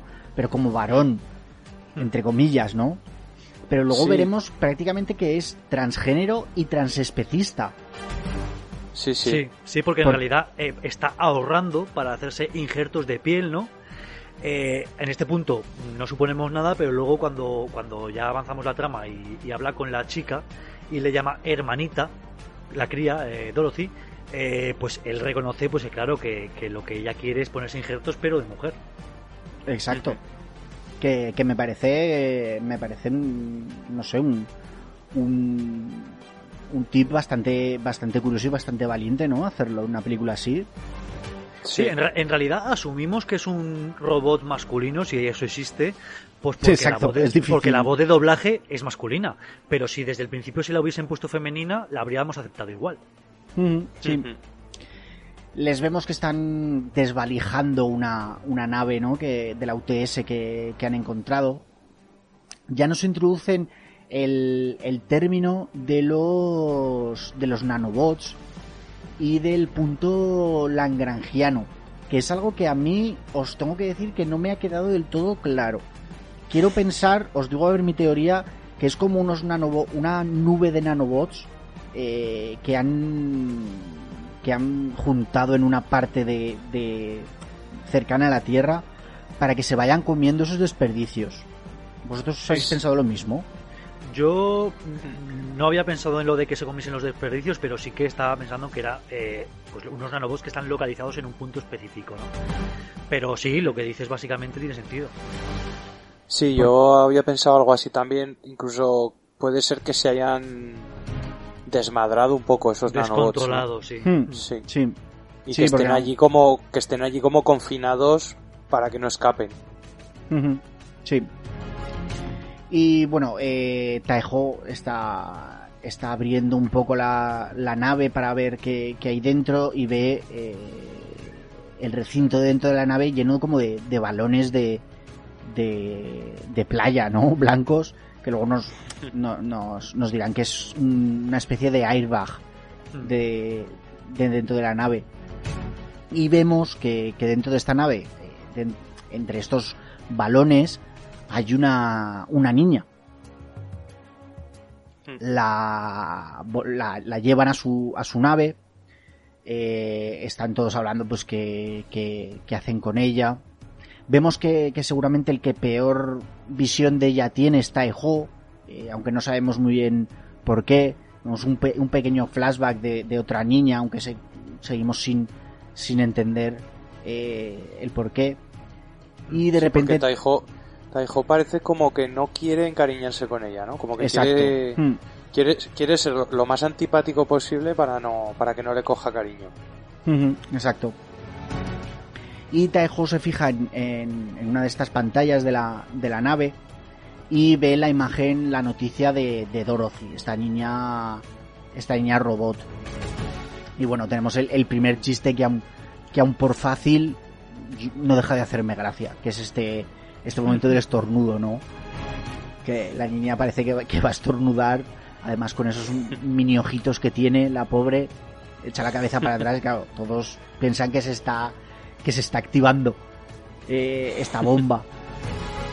Sí, que me hace, Y- me- me hace gracia que todos se echan al suelo como si el hecho de que explotase una bomba en Sí. medio de la nave, el que estuviese en el suelo iba a resolver algo, pero bueno. Sí. Y claro, ella cuando ve que todo el mundo se ha echado al suelo, pues dice, pues yo también me he hecho, y coge y se tira larga. Que es una broma muy chorras, pero a mí me hace gracia.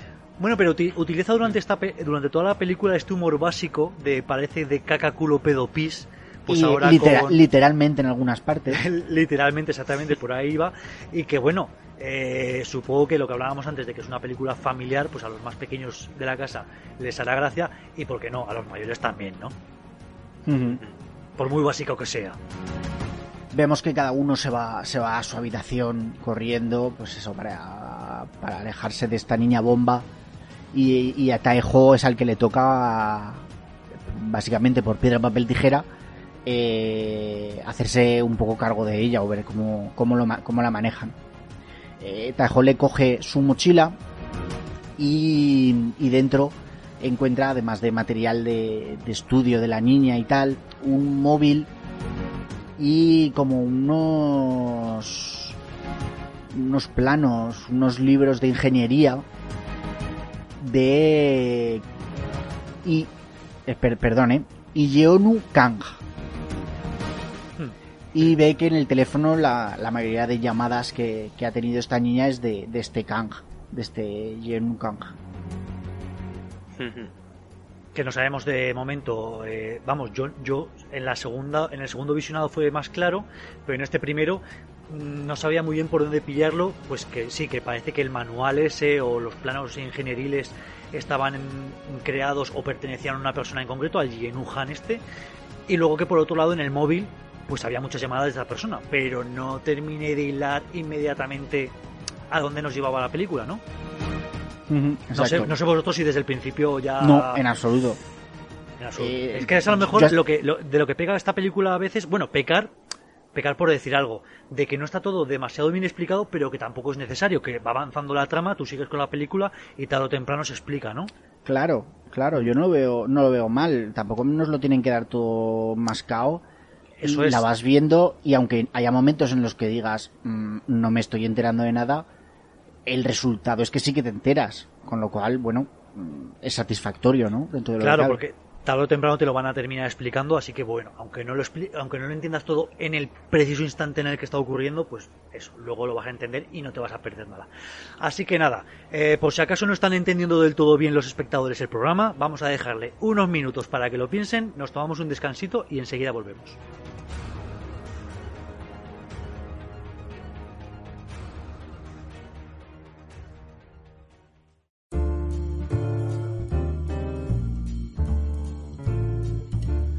Pues en la recomendación de hoy me gustaría hablaros de un documental que he descubierto en Disney Plus que se llama Nuestros Orígenes. Y es un documental muy interesante porque habla de. En cada, en cada capítulo habla de un aspecto fundamental del desarrollo del ser humano, ¿no? Tenemos en un episodio, por ejemplo, que hablan de la economía, de cómo, cómo inventamos la moneda, cómo aprendimos a, a intercambiar eh, bienes ¿no? con este con esta divisa.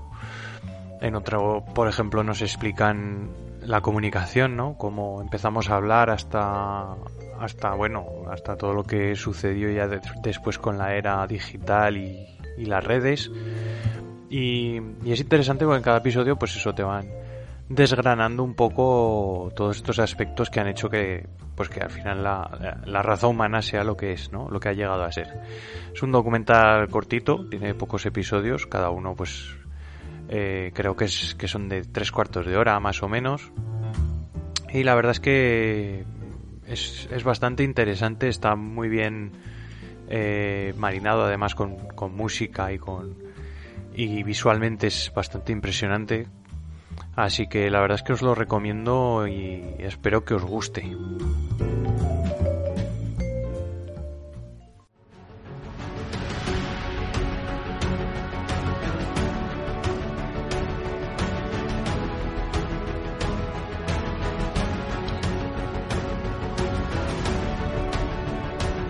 Y ya estamos otra vez aquí. Nos habíamos quedado con que de Taiho había encontrado una especie de manual y un móvil con llamadas perdidas, así que podemos continuar, Diego. Eh, pues bien, atracan el, la Victoria en, un, como en una nave residencial, ¿no?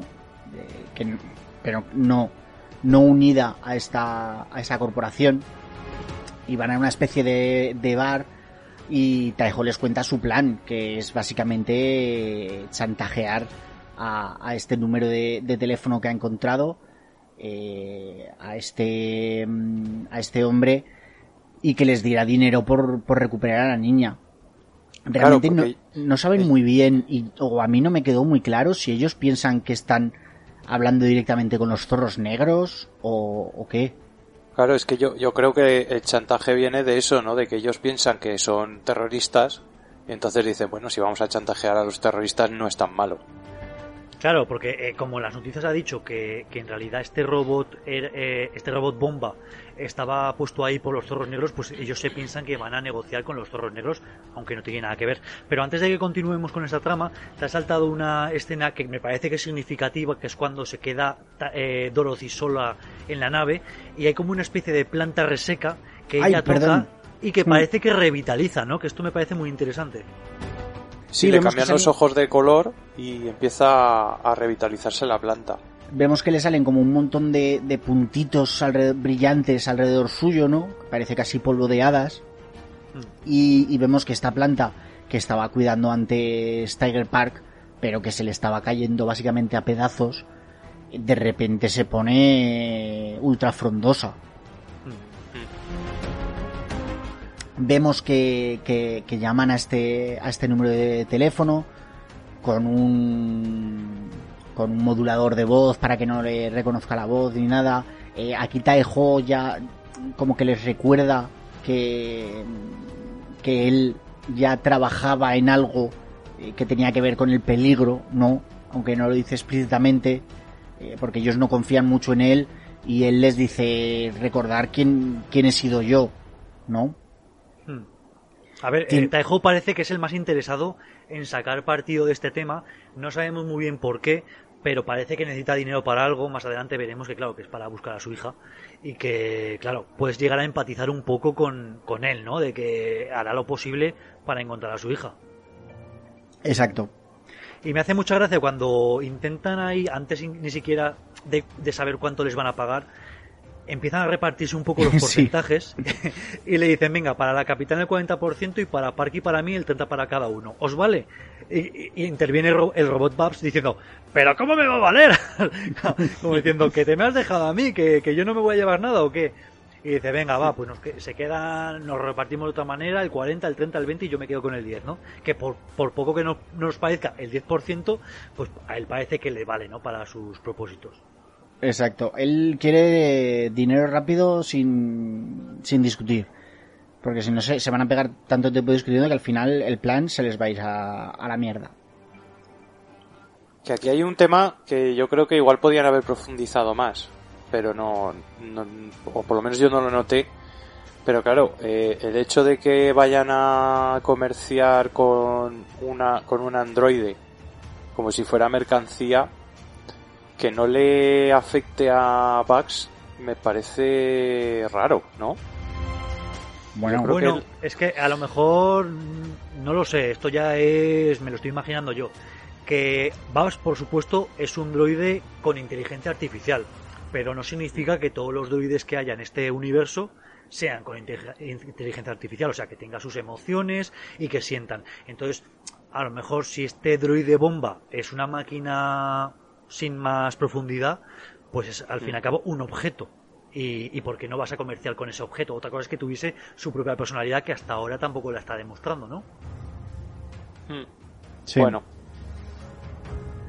Bueno, total que, que quedan ya eh, en un sitio para, para reunirse, para, para que les dé el, el dinero por, por entregarles a, a Dorothy.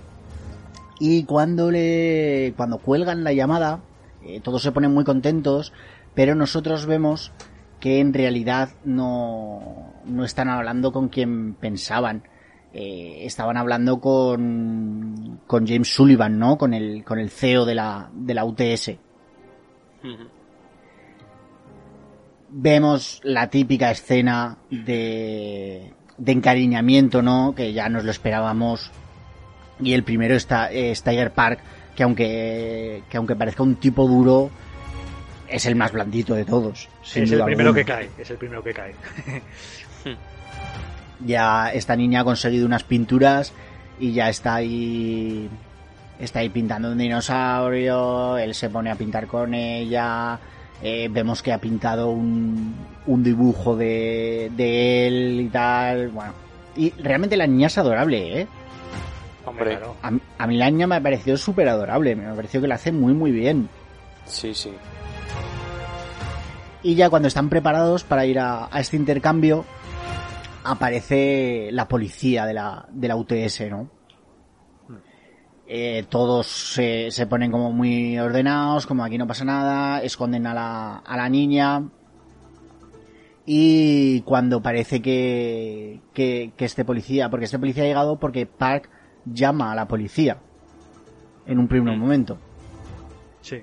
Que bueno, que les acusa de un delito misceláneo, o sea, un, un poco genérico, ¿no? Sin nada en concreto, como que habéis cometido un delito y os voy a detener o algo así, porque se empieza a rebuscar por la nave, pero pa- tampoco parece saber qué está buscando, ¿no? Es que yo creo que Park lo dice, que, que cuando llama a la, pol- a la policía eh, dice que quiere advertir de un delito misceláneo. Me parece Mm. que ella dice eso. Y bueno, justo cuando están a punto el policía de encontrar a la a Dorothy escondida entre en una habitación entre las chaquetas y tal, sacan el dinero de, de Babs de su caja de, de no me toques que te mato y y consiguen librarse del policía básicamente dándole el dinero y aunque y aunque él no no se lo queda le dicen bueno esto está grabado te vamos a acusar de de de chantaje o de, o de aceptar sobornos o no sé qué y, ¿Qué? y te vamos a joder Me Claro, mola, me mola mucho, me mola mucho los los dibujitos que le salen en la cara al robot a Babs. sí en la boca no en vez de boca Sí, sí, le sale como pues unos- unas exclamaciones o, o le sale una gota de estas de sudor como, como que lo está pasando mal o una sonrisa. Está bastante guay, o sea, Es- le da es- personalidad. Es como cuando estás hablando por WhatsApp con alguien y le envías un emoji, ¿no? Eh, Sí. que, que- que viene muy bien y representa muy bien una emoción. Hmm. Y me hace mucha gracia cuando mm, chantajean a este policía porque le dicen a, le dice a la capitana, "Mm, Babs, lo has grabado todo, ¿no? Y el otro dice, ¿qué? ¿Qué? ¿Cómo? Ah, sí, sí, lo estoy grabando todo. Y le empieza a mirar así muy fijamente al policía. como diciendo, Bueno, ya vemos la escena del, del intercambio en esta macro discoteca espacial que ríete tú de Ibiza, que es como un, un- tiene pinta de ser como un, un centro comercial del espacio, ¿no? Gigante, en el que hay espacio para todo y bueno, está esta, esta discoteca de, de gente ultra flipada y ultra disfrazada. Eh, vemos que llevan a la niña como en una, en una mochila que, que van a hacer el, el intercambio y ya vemos eh, apostados en, en los palcos eh, por encima de ellos a, a estas brigadas espaciales, ¿no? Estos que estos soldados que ha dicho Polar que, que casi parecen robots. En un primer momento pensé que eran que eran droides. sí, pero en teoría dentro llevan a un humano, ¿no? Sí. Y bueno, justo cuando van a hacer el intercambio, eh, Taeho se da cuenta de que, de que la mochila está vacía, que Dorothy ha escapado. Empiezan a buscarla por, por toda la discoteca. Eh, el- la gente que está ahí bailando de repente se queda mirándola, flipando, flipando, claro, todo el mundo la, la reconocen, el DJ incluso ya mira una imagen de, de, de la noticia de esta niña bomba, claro, todos asustados y las para- brigadas Para que el DJ apague la música y que diga, hostia, mira lo que hay ahí. O sea, es muy fuerte, claro. Y, Y las y la- bri- y- y enseguida vemos que las brigadas espaciales mm, van a ir a matarla. Sí, sí, O sea, empiezan a que- disparar, pero sin, sin más. O sea, no, no tienen ningún, ningún No remordimiento. Poca broma. Y bueno, volvemos a la, a la nave. Eh, ellos ya no, no saben muy bien qué, qué, qué hacer. Bueno, antes, Y- antes una cosa, Diego. Sí, Eh, a mí me llama la atención. Bueno, para empezar, vemos que uno de estos soldados se abre la- el casco, ¿no? Y aparece una chica que está, va a ser una de las que luego pues veremos que va a perseguirles. Y, y además disparan a la niña y la niña de nuevo le salen como unos puntitos alrededor que paran las balas. es verdad. Sí, se supone que son nanobots, ¿no? También. Eso es. Sí, Entonces ya de, vemos de que- escudo. Ya vemos que la chica pues que tiene algo especial, ¿no? Que igual no, no es exactamente una bomba. sí. Eh, volvemos a la nave, vemos ya esta planta que ha, que cuidaba Tiger Park y que, y que, que esta niña Dorothy con estos nanobots, estos puntitos, aunque no sabemos todavía que son nanobots, ha conseguido resurgir y que ya están empezando a, a brotar tomates. Y vemos una especie de, de- de anuncio de la, de la UTS de la próxima colonización de, de Marte, ¿no? Hmm. Vemos a, a Sullivan que tiene las gafas de, de Taeho. O sea que ya sabemos que era él el que, el que estaba en la discoteca. Que es lo que ha dicho Polar. Mm, No sé por qué se implica tanto. Sí, sí, Y- se, se mete demasiado en lo que hablábamos antes, ¿no? Que a lo mejor no tiene tantos motivos para meterse personalmente ahí. Pero bueno. O que, o que es un asunto tan turbio que no se fía de nadie para que lo haga porque piensa que le van a descubrir o algo así y que decide hacerlo personalmente. Pero vamos, yo si eres un ser tan poderoso como parece que lo es él, pues tendrías que tener pues gente para hacerlo, ¿no? No, no hacerlo tú mismo. Es muy arriesgado, creo yo. Sí. No sé Sí, cómo ha llegado a los 152 años implicándose tanto. No, pero yo creo que, que incluso mm, nadie de su consejo sabe exactamente cuál es el kit de la cuestión de esas plantas, ¿no? Que, que parece que están, porque al final todo gira en torno a esa colonización de Marte y a esas plantas, superplantas que las llaman, que están brotando, nadie sabe muy bien cómo. Yo creo que él es el único que, que, que conoce el kit de toda esta cuestión. Ya vemos aquí en esta reunión que le empiezan a salir estas propias venas Exacto. Sin, sin estar especialmente irritado, ¿no? Porque parece que la irritación como que como que le ayuda a eso. Y sin embargo, pues, le ocurre. Sí. Vemos que, nuestra tripulación de la, de la Victoria va a atracar en la, en la fábrica, este vertedero, ¿no? Que yo creo que es un poco el punto de reunión de, de todos los barrenderos.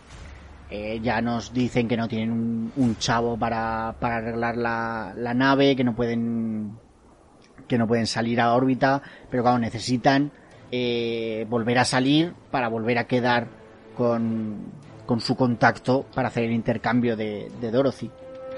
Eh, Taeho descubre este la tomatera que ha revivido y está llena de tomates eh, y junto con, con la niña eh, recoge un montón de, de tomates frescos y se va a venderlos a los, a los demás basureros.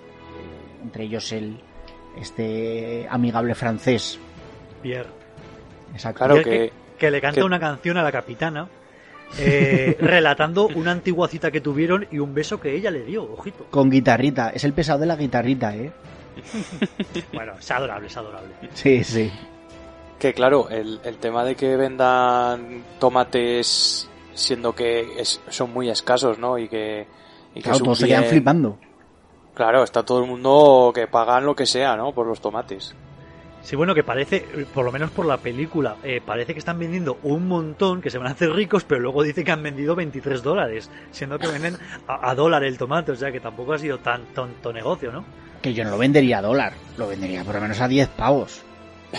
Ya bueno, que al es- fin y al cabo, la gente, los barrenderos de esta comunidad, se ve que más o menos todos están en la, en la misma precariedad Sí. económica, ¿eh? Si lo vendes por 10 dólares, dos- 10 dólares, a lo mejor no venden ninguno. Bueno, tampoco sabemos a cuánto está el dólar en esta época.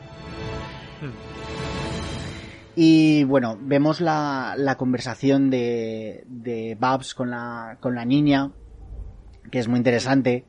Ya vemos lo que, lo que hemos dicho antes de que ella lo llama hermanita. Ella se empieza, empezamos a identificar como, como, como mujer a, a, a Babs. Y nos cuenta la historia de, aparte de la de Tiger Park, que nos cuenta pues que era un, un narcotraficante súper importante, ¿no? eh, que tuvo que como que escapar. Nos cuenta la historia que es más importante, que es la de la de Taeho, que era miembro de las de las brigadas de estas brigadas espaciales y no solo miembro, parece que prácticamente era el líder, ¿no? Un capitán, Sí. Sí, era sí, el, mejor soldado. Era un tío de peso. Por- y yo creo que a lo mejor esto en cierto modo es por lo que por lo que el CEO de UTS le, le persigue. A lo mejor por porque es un tío que que, que era importante, ¿no? Era era un, un líder de, de una brigada.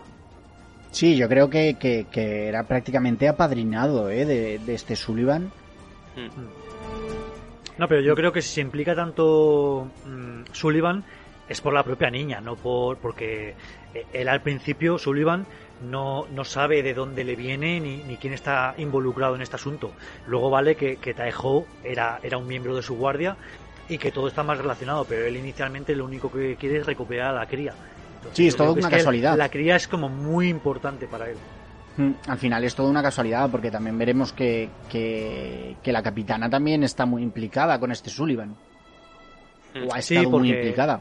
Luego más tarde como que cuenta que, que la capitana formaba parte de un grupo terrorista que intentó atentar, atentar contra su vida, ¿no?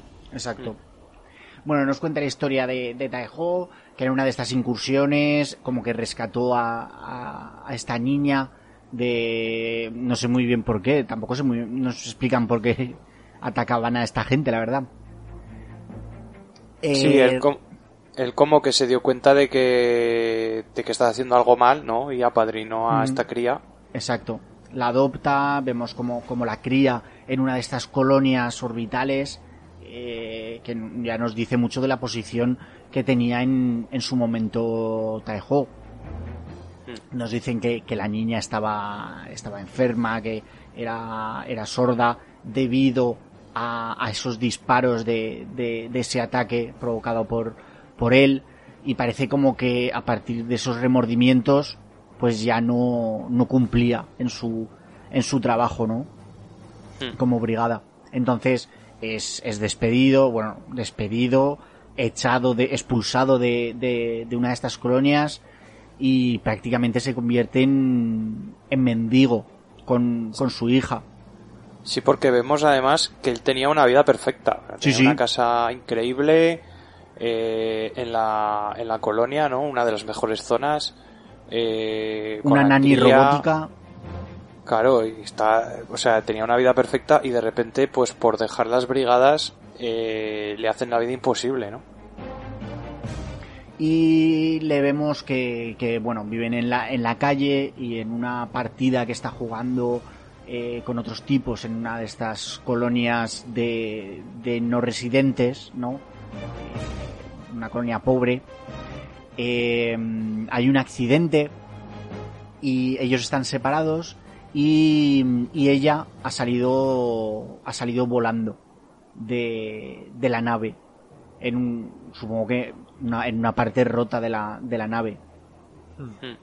y vemos como, como él intenta recuperarla vía unos, unos funcionarios de la, de la UTS y que le dicen que bueno que, que no que es muy fácil que no que no hay problema pero que al no ser que al ser no ciudadano pues le va a costar un, un pico de la cara que no tiene no Le expli- es- nos explican lo del reloj que mientras siga eh, pulsando el, la luz eh, estará todavía eh, cercana para la recuperación pero que cuando se aleje lo suficiente pues se apagará yo aquí lo que no me quedó claro, porque él en ningún momento espera recuperarla viva, ¿no? A mí eso tampoco me ha quedado claro del todo, ¿eh? Yo entiendo que está muerta. Lo que Mm, pasa es que quiere recuperar el, el cuerpo. Hombre, no, yo creo que ya él, él piensa en todo momento y tiene aspiración a encontrarla viva. Lo que claro, por ejemplo, al principio de la película, cuando ve el cada- cuando va a buscar un cadáver, es por eliminar posibilidades, ¿no? Pero yo creo que él Pero- tiene pero tanto, con- tanto ahínco para encontrarla viva. Pero después de tanto tiempo, ¿cómo va a encontrar una cría viva en un, en un trozo de nave separado en el medio del espacio? No sé, yo lo veo demasiado... Yo es que, es- no sé, pensé siempre que estaba muerta. Claro, es que lo veo demasiado optimista, ¿no? sé. Que puede ser, ¿eh? Pero no sé, yo lo, yo lo había entendido como que estaba muerta y lo que quería era recuperar el cuerpo, básicamente.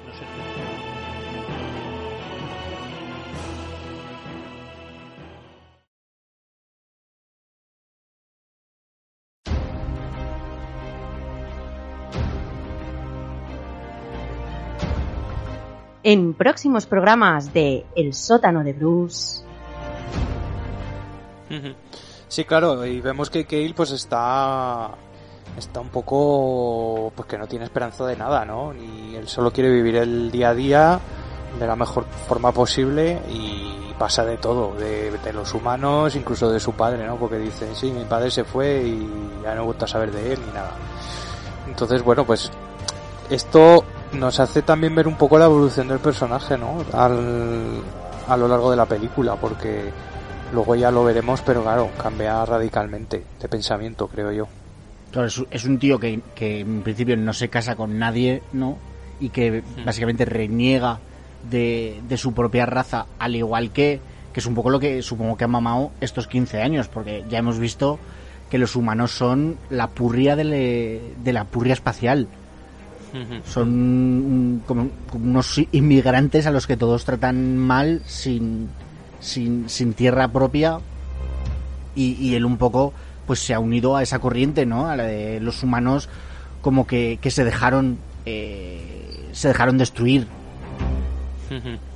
Claro.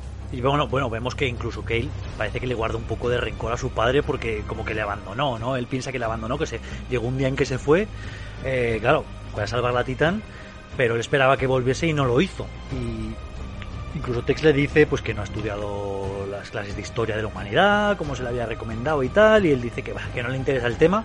Es más, él vemos que si se tiene que juntar con alguien, prefiere juntarse con alienígenas y confraternizar con ellos que con sus propios compañeros humanos, ¿no? Titán AE.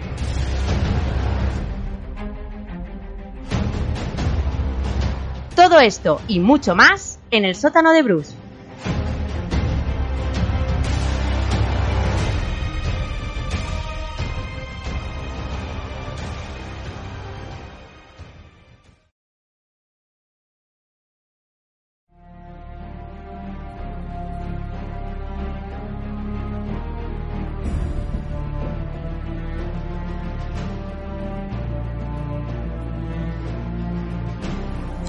Bueno, vemos que hablan otra vez con el, con su contacto para otra vez intentar eh, hacer un intercambio, quedar para un intercambio y que, que ya quedan en, en 30 minutos o algo así en el distrito F tal.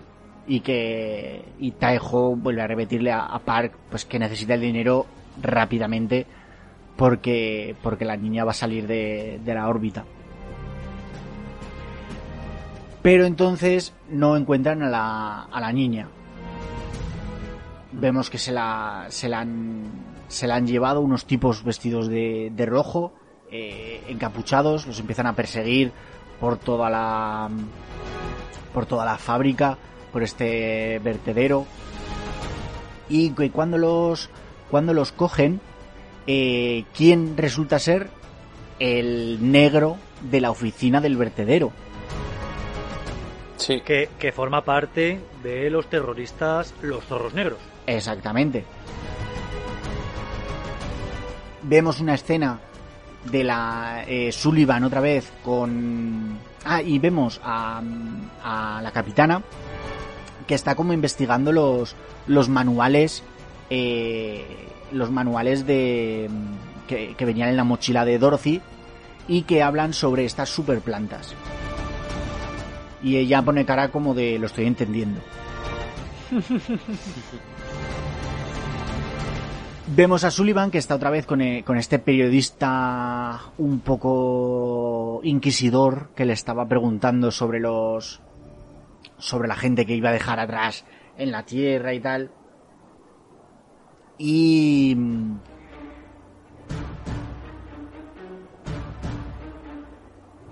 Sí, tiene ahí una discusión porque parece que Sullivan le está intentando convencer, ¿no?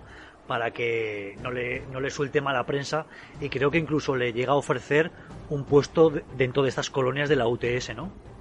exacto. Sí, de hecho, de hecho creo que le dice que si mata a alguien, ¿no? A no sé quién, a alguien que tiene ahí prisionero, que le da Sí. el puesto que quiera. Exacto. Y ahí es cuando ya se ven las intenciones de, de, de Sullivan y un poco el, el rollito que, que lleva. Él dice que, que quiere llevarse al, como a los mejores. Ya no ni a los más ricos ni, ni tal, sino a, a la mejor gente. Que hay gente buena, que hay gente mala. eh, cuenta que, que, que su familia fue asesinada delante suyo y que su intención era hacer un mundo mejor. Eh, pero vamos, le vemos que está como un- una puta cabra.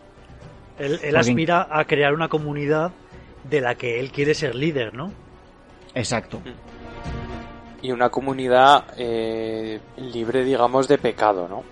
De gente que no cometería delitos, eh, que no que no estropearía el medio ambiente, o sea, una es una especie de sociedad idílica, Exacto. Que incluso, pero a este, cualquier a cualquier precio, claro. que incluso este periodista eh, llega a cargarse al otro tío y le dice, ¿ves cómo en realidad eras mala persona? Pues, Claro. Pues no vales para la colonia. pues no, vale. Eh, volvemos a la, a la victoria en la que ya están los tripulantes reunidos con estos eh, zorros negros. Todos llevan estos tatuajes eh, invisibles, ¿no? Uno de ellos español. Eh, sí, la, la Sí. frase en español, que a mí me hizo ilusión, ¿eh? Sí, sí, sí. Oye. Y ya le, ya se, mm, se, se autodenominan, ¿no? Como, como, como un grupo ecoterrorista que lo que quiere es acabar con la, con la UTS, que lo que está haciendo es, eh, destruir la Tierra en favor de esas colonias en, en, en Marte, ¿no? Y cuenta la historia de, de Dorothy. Y la historia es que su padre, eh, que era un, científ- un científico que trabajaba para, para Sullivan de, de la UTS, eh, la niña... Terra- es- terraformador, ¿no? De Marte. Exacto. La niña tenía una enfermedad eh, mortal y la única solución que, que pensó su, su padre era inyectarle unos, unos nanobots para curarla. Con el resultado misterioso, porque tampoco es que lo lleguen a explicar eh, muy bien, de que la niña obtuvo el poder de manejar los, los nanobots en beneficio de, de, revivir las, las plantas, ¿no? Sí, se supone que son una especie de nanobot sanado- sanadores, ¿no? Que, que- que, eh, curaron la enfermedad congénita de Dorothy y que aparte, pues ella los puede controlar sobre lo que tiene alrededor, ¿no? Como lo que hemos visto de la planta, que empezó a generar eh, tomates y demás, ¿no? Que parece que por esto es tan valiosa para Sullivan, ¿no? Yo es que, Ujú. eh, yo por, por cosas que, que he leído y que he visto de, sobre los, nano- los nanobots, que sí que es una tecnología que ya sabemos que en un futuro seguramente se, se, se va a, a, crear, o sea, es una tecnología que, seguramente existirá. Eh, hay un, pues hay, hay unos, hay científicos que piensan que llegaremos a hacer unos nanobots tan pequeños que podrán ser capaces de, de reconfigurar el, el propio ADN o, incluso las, nuestra genética, ¿no? Entonces yo lo veo un poco por ese lado, que, que esos nanobots eh, han reconfigurado el, genoma de la niña para curarle una enfermedad congénita y claro, igualmente puede reconfigurar el, los genes de una planta para, para, que vuelvan a funcionar bien o para que puedan ser resistentes a ciertas cosas o para que puedan ser resistentes a la acidez del suelo, lo que sea. Yo lo, yo lo vi un poco por ahí, por ese lado. Sí, lo que pasa es que mm, es un poco mágicamente, ¿no? Lo de que se lo inyectan a la niña y la niña, una parte dicen que la niña es, es inmortal, excepto, excepto una bomba de hidrógeno. Sí. Claro, y bueno, claro que, al explotar la bomba de hidrógeno tan cerca de la Tierra, pues se supone que se la llevaría de por medio, ¿no? Al propio planeta. Y que claro, como Sullivan está con la con el, el proyecto este de, de la terraformación de Marte, pues que toda la Tierra se iría a la mierda y toda su población, pero que él estaría con sus elegidos en el, en el nuevo planeta de Marte, ¿no? Terraformado. Exacto. Hmm. Cuentan que, que Sullivan se llevó a la niña a Marte, que ese es el milagro de las plantas de las plantas milagrosas que están creciendo en, en Marte, que convirtió un Marte de un planeta seco a, a, un oasis eh, tropical Hmm. Exacto. Y que su plan básicamente es acabar con la, con la niña con una bomba de hidrógeno en esa, eh, en esa fábrica y que la fábrica caiga a la tierra y cargarse la, la tierra y por fin pues cargarse su a toda esa gente mala, ¿no? Que no pertenece a ese círculo de poder que al parecer quiere crear Sullivan. Quiere hacer una purga se ha montado su propia arca de Noé, ¿no? Para volver a empezar. Exacto. Y ya vemos que, llegan las, las, brigadas espaciales a, a, la fábrica. Eh, les están buscando. Eh, consiguen escaparse escaparse todos de una forma u otra. Eh, Taejo se escapa con la con la niña por la por la ventilación, aunque casi los pillan. Bueno, una escena de acción con la, con la nave Victoria ya, ya volando, ellos volando con una cuerda que es, esta escena sí que me pareció un poco... Peliculera. Sí, sí. un poco flipadilla sí que me pareció. Esto es lo que digo yo, que hay veces que hay hay algunas cosillas que te recuerdan un poco a los animes, ¿no? A cosas un poco exageradas. Pero bueno, está bien, no sé. bueno, pero eh, he de decir en, en pro del director que, que todas estas escenas un poco mm, sobresalientes, por decirlo así, en, en, lo que a realidad se refiere, se solventan muy fácilmente y con recursos baratos. O sea, un salto gigante que lo hace con, con, planos cortos y tal, sin gastarse seguramente mucho dinero. O como, mm. como lo que estábamos hablando de, del balanceo con la cuerda del señor Park que salva a Cotnim eh, balanceándose a lo Wonder Woman. y que simplemente eso lo, hace con un plano corto, seguramente con un croma detrás y, y ya está, y, y salvado a la, la, escena. Entonces, se ve que, que, que son recursos que, que te salvan la película y que nos han gastado mucho dinero. Entonces, eh, también es de agradecer eh, y, de, destacar con el director. Y queda muy bien, ¿eh? Sí, sí. Sí, sí, sí. Eh, la, escapada de, de, la victoria por ese túnel me recuerda, luego también pasaré en otras escenas, me recuerdan muchísimo a los aerodeslizadores de, de Matrix. Sí, yo he pensado lo mismo. Por los túneles, ¿verdad? Sí, totalmente. La, la, escena donde la capitana Niobe va, va pilotando la Hammer hacia, hacia Sion, pues me ha recordado precisamente esa escena. Exacto. Hmm. Tenemos una persecución de las naves de la brigada a la Victoria y ¿dónde acaban? En la... en... en el En la, punto... nu- en la nu- nube esta de nanobots. Eh, sí, estoy buscando el nombre un momento. El punto Langragiano. La. Esta nube de, de, de nanobots eh, que se comen la, la basura. Estos nanobots rojos, ¿no? Hmm. Se meten en la nube y cuando ya los nanobots parece que se, que se les van a comer la, la nave, empiezan como, como a explotar todos. Y vemos ya a la niña con el, con los ojos cambiados, ¿no? De color cambiado. Sí, como que entra en una especie de trance, ¿no? Y los está manejando. Exacto. Hmm.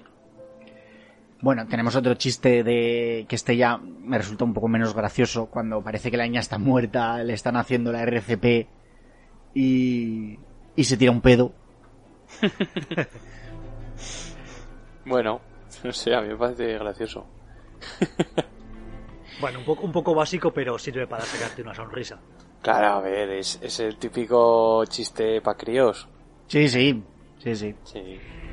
Y ya los vemos que, que son los más buscados de, de la galaxia, ¿no?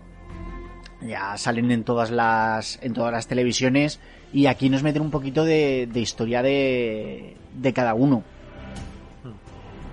Nos hablan de la capitana, que, que era pues líder de un grupo terrorista que, que intentó asesinar a, a Sullivan. Eh, vemos la historia de, Tiger Park, que, que era un, líder del, del narcotráfico en la, en la tierra, pero que para evitar ser capturado pues tuvo que, que exiliarse.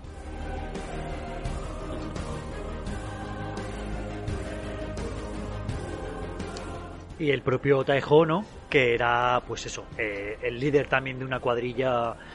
No cuadrilla, una, un escuadrón, ¿no? De élite de la UTS. Exacto. Yo lo que no entiendo muy bien es eh, el- el- los terroristas estos a los que pertenecía la capitana que intentan matar a Sullivan. eh, ¿Estos terroristas realmente de qué van? O sea, ¿que, que- son también ecoterroristas o...? No, yo creo que son como antiimperialistas, ¿no? Bueno, al Mm. final mm, no es difícil ver que por culpa de la UTS se está yendo a la mierda la, la Tierra. Claro. Sí, no lo dejan muy claro, pero, pero sí. Bueno, van a la, a la cita que han quedado con los, con los zorros negros para, para devolver a la, a la niña, porque dicen que al final pues es lo, lo correcto, ¿no? Y con, con los zorros negros está el padre de la, el padre de la niña. Sí, Que aquí se justo. empiezan, se empiezan a plantear eh, el, el no devolver a, a Dorothy, eh, claro, renunciar a ese dinero y devolvérselo al padre. Claro, Tiene aquí un pequeño debate entre, entre la tripulación. Claro, porque ahora ya no es un simple robot que explota. Mm. Y sirve también pues para avanzar un poco en la relación entre Taejo y la niña y que él también se está ablandando, aunque parecía al principio reticente a tomarle cariño, pues ella se, la va, se le va ganando, ¿no? También. exacto. Sí.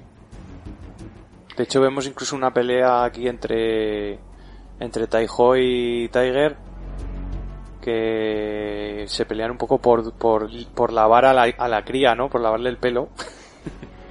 Y yo creo que hay un poco como de envidia, ¿no? Entre los dos ahí, ¿no? Que a mí me, que yo le caigo mejor, ¿no? Que yo le caigo mejor, ¿no? Y bueno, vemos justo esta reunión que es eh, juntarse todos, juntar a la niña con el con su padre y parece que, que ya están todos todos contentos y ya se ha solucionado todo cuando les atacan. Sí, hay como unas, como unas minas, ¿no? Que alguien ha puesto o que les han localizado y que, y que parece que van a explotar, ¿no? Exacto. Sí. Entran las brigadas espaciales y se cargan a todo Cristo. O sea, se cargan a todos los zorros negros, se cargan a, al padre de la, de la pobre Dorothy. Sí, Y- pero a mí me hace gracia que se cargan a todos, menos a los protagonistas, Sí, que simplemente les detienen. Exacto. Y aquí es cuando eh, Sullivan hace la del, la del villano de, de 007, ¿no? La de contar su plan, ¿no? Exacto. Los mantiene vivos y no solo eso, sino que coge a Taejo y le dice que le, le da el dinero, todo el dinero que necesita, ¿no? Eh, si se van, si dejan a, a Dorothy, la abandonan y y se va. Que esto es un poco agujero argumental, ¿no? Porque ya tienen a Dorothy. Eh, ¿Por qué no matar directamente a estos protagonistas y te olvidas en vez de simular ahí que les das 4 millones y, y que les dejas ahí a su, libres a su antojo, ¿no? Es un poco raro. Claro, Claro, y, es además, un- y además dice, en cuanto se mueva la nave, destruirla. Es un es un plot armor, ¿no? Es el, el propio guion protege a los a los protagonistas para que no para que no les pase nada. Pero en realidad, si fueras el malo malísimo, te los hubieras cargado y ya está. Y es un poco la, la obsesión de este Sullivan de que de como demostrar que todo el mundo es malo, ¿no? Hmm. Sí, parece que, que dice, mira, te voy a ofrecer dinero y vas a renunciar a la cría por tu propio egoísmo de, de- de- de conseguir este dinero para tus propios fines, ¿no? Y, y que, y que necesita demostrar esa villa, esa maldad, ¿no? De- en, en la sociedad eh, española, iba a decir, en la sociedad humana. Yo, Claro. mira, aquí yo a lo mejor hubiera introducido, esto ya como opinión, ¿eh? Pero igual hubiera introducido pues que, que Sullivan quisiera recuperar a Taiho como... Como protegido. Como, co- como alguien importante en sus, en sus filas. Entonces sí que hubiera tenido sentido que le dejase vivo y que incluso le diese, le diese una un incentivo para que, para que estuviese a sus órdenes de nuevo. Entonces me hubiera encajado más. Pero sin ese aliciente no le encuentro el sentido de por qué lo deja vivo y por qué le intenta sobornar con el dinero para algo que ya tiene. Claro. Es simplemente lo que dice Diego, eh, demostrar, eh, ponerle en la tesitura a, a y al resto de la tripulación de que se delaten ellos mismos y que renuncien a la cría por el dinero, por su propio egoísmo. Es, es, la, el- es la única, el único argumento que hay. Ya. Claro. Y aquí ya vemos la escena de, de, de Sullivan, ¿no? Que te la voy a dejar a ti, Polar, que, que sé que te gusta. Es, es la escena que eh, cuando decía antes que se mostraba la megalomanía del Sullivan y este creerse un- una especie de dios cuando eh, sale un, holo- un holograma suyo de a saber cuantísimos metros, no sé, 100, 200, 1000 metros, aquí Tanto- sobre, sobre toda la colonia, hablando, hablando todos como si fueran creyentes o algo así, me parece demasiado. Es brutal, es es, que es- brutal. es- Es, es tan gra- es es de, tan de grande líder lo- de secta. Es tan grande el holograma que hasta se, se deforma. o sea, lo ves deformado de lo grande que es, ¿no? Y Me encima va como de blanco, como de un poco como de Mesías, ¿no? De Salvador. Sí, sí, es, es líder sectario total, pero me recuerda a la, a la efigie de Bender, ¿no? En el capítulo del Egipto. Es me que hemos pensado en lo recordaréis, mismo. Me recordaréis.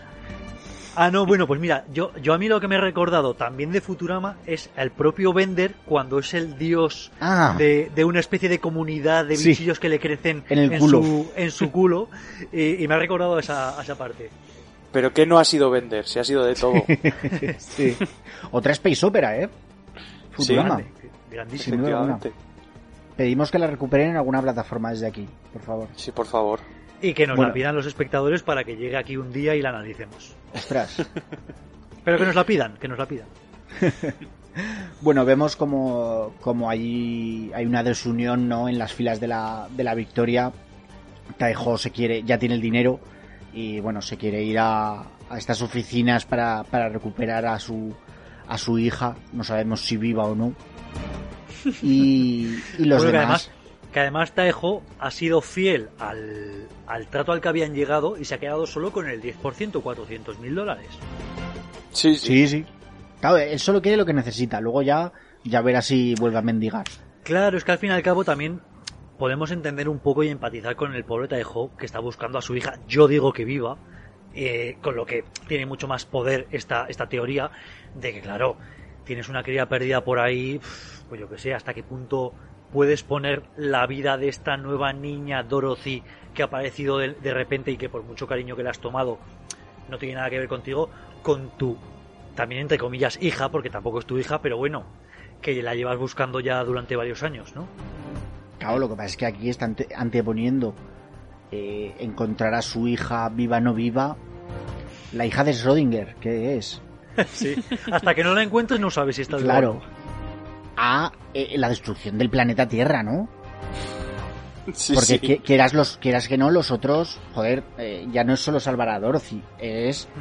eh, un poco Es salvar el frustrar planeta. Los, los planes de este tío que, que bueno, mm, lo recordamos, es una, petar una bomba de hidrógeno en, en esta fábrica vertedero de basura y sabiendo que, que, que al explotar va a caer en la Tierra. A modo de, de meteoro de extinción masiva. Aunque yo creo que la película te lo está focalizando más sobre salvar a la cría, salvar a Dorothy, a Cotnim, más que, más que lo de la Tierra, que ya casi se nos ha olvidado, y que bueno, como es un poco difuso, no Ya. estamos personalizando ni mucho menos, lo estamos focalizando en, en Cotnim, ¿no? En, en salvar Ya. a ella. Bueno, yo creo, yo creo que también hay algo de eso de mi hija contra la tierra, ¿eh? ¿Sí? O sea, realmente, claro, tú a cualquier padre, a cualquier- padre que le preguntes le dirás tú por tu hija qué harías, ¿no? Pues haría cualquier cosa. Eh, Pues yo creo que es un poco esto lo que se debate aquí, ¿no? ¿Qué estarías dispuesto a hacer? ¿Sacrificar toda la Tierra, todo el planeta Tierra? Ahí está Bueno, el dilema. De aquí el único que es padre es Diego, que sepamos, entonces él nos lo dirá. Claro, es que aquí yo le he cogido mucho cariño a Cornim. Y la niña de Taiho, como yo creo que está muerta, Pero que no, bueno, no, es que no lo sé, o yo, o yo me he perdido algo de la película, o yo en todo momento he pensado que esta chica estaba viva por ahí en algún lado. hombre, no sé, pero aunque sea en una sección de, de una nave espacial en el espacio. No, mm, pero es que si- el tema, el tema es que si está muerta y, y Taeho sabe que está muerta, ya se cae todo el argumento de que intente salvarla. Claro, claro. Por- yo porque va a veo, hacer veo cosas por qué muy lo hacen. tochas por encontrar un cadáver. Claro, por eso yo yo, veo esto, por qué por lo eso yo esto lo descarto. Pues no lo sé. Ya, Y si, no y queda es que claro, si no, no, no queda muy pero, claro. pero es que si no, si es lo que tú dices, es muy cruel el final. Bueno, que nuestros Sí. espectadores eh, Nos digan que qué han en las pensado. redes sociales, ¿no? ¿Está viva o, no está, o está muerta la hija Claro. de Taeho? Es que claro, es lo que dice Diego, que después es cruel si está viva, Claro. porque, porque básicamente la deja morir. Si, si la niña está muerta y él se afana tanto en buscarla, es un poco irreal, no es muy lógico todo esto, mon- todo esto. Y si no, madre mía, mm, hostia, es cruelísimo el Sí, final. porque la, la deja a su suerte, ya, ¿no? No, no, no, porque ella no se supone que está en la Tierra, ella también está en órbita. Sí, en órbita hace ya. el fin del mundo. Y las, pero las, nave- las naves que están en órbita se salvan. Sí, sí, pero muere. Bueno, bueno, cuando lleguemos al final debatimos Sí. sobre el asunto si queréis. Sí. Vamos a continuar. Bueno, Taiho va a la oficina esta de, de- de estos buscadores de, de la UTS, ¿no? De, de gente perdida en el espacio. Y ya da el dinero para, para, que, para que se pongan en marcha, para buscar a la, a la niña. Y, y justo, bueno, rebuscando entre las cosas que, que tiene eh, Taiho de, de ella, ve su libro de caligrafía, eh, se acuerda de la, la última vez que la vio y que le ha escrito un poema que ahí sí que a mí se, se me cayeron los huevos a los pies. Sea, yo con ese poema que le dice que él la quiere y tal, bueno, a mí me, me mató. Te tocó me la mató. fibra. Sí, sí, muchísimo, muchísimo. Ve como él tampoco se portó de la mejor forma posible en los últimos, en los últimos momentos y que, que bueno, claro, todo esto está haciéndolo un poco por, pues porque se siente mal por, por haberse portado tan mal en esos últimos momentos. Lo hace Y para en- es- enmendarse, ¿no? Exacto. Y es más, el poema este, encima, él recuerda que lo escribió cuando le dijo que se fuera por ahí, que dejase Sí, sí. de molestar. Sí, sí. Entonces, claro, es cuando te toca la fibra, ¿no? Pero Taeho, que es buena persona, decide volver a la, a la victoria para, para tratar de, de rescatar a Conin. Yo creo que es para tratar de ser mejor persona. Sí, hombre, ante todo, claro. O sea, después de ver ese poema y que ella dice que quiere ser como él, de mayor, pues él dice, no, no quiero, que si mi hija, si viva o muerta, me viese, que me viese como una persona que ha dejado mm, morir a tanta gente, ¿no? Sí. Y entonces es cuando pues se decide hacer algo pues para ser mejor persona, creo yo. Sí, sí, sí.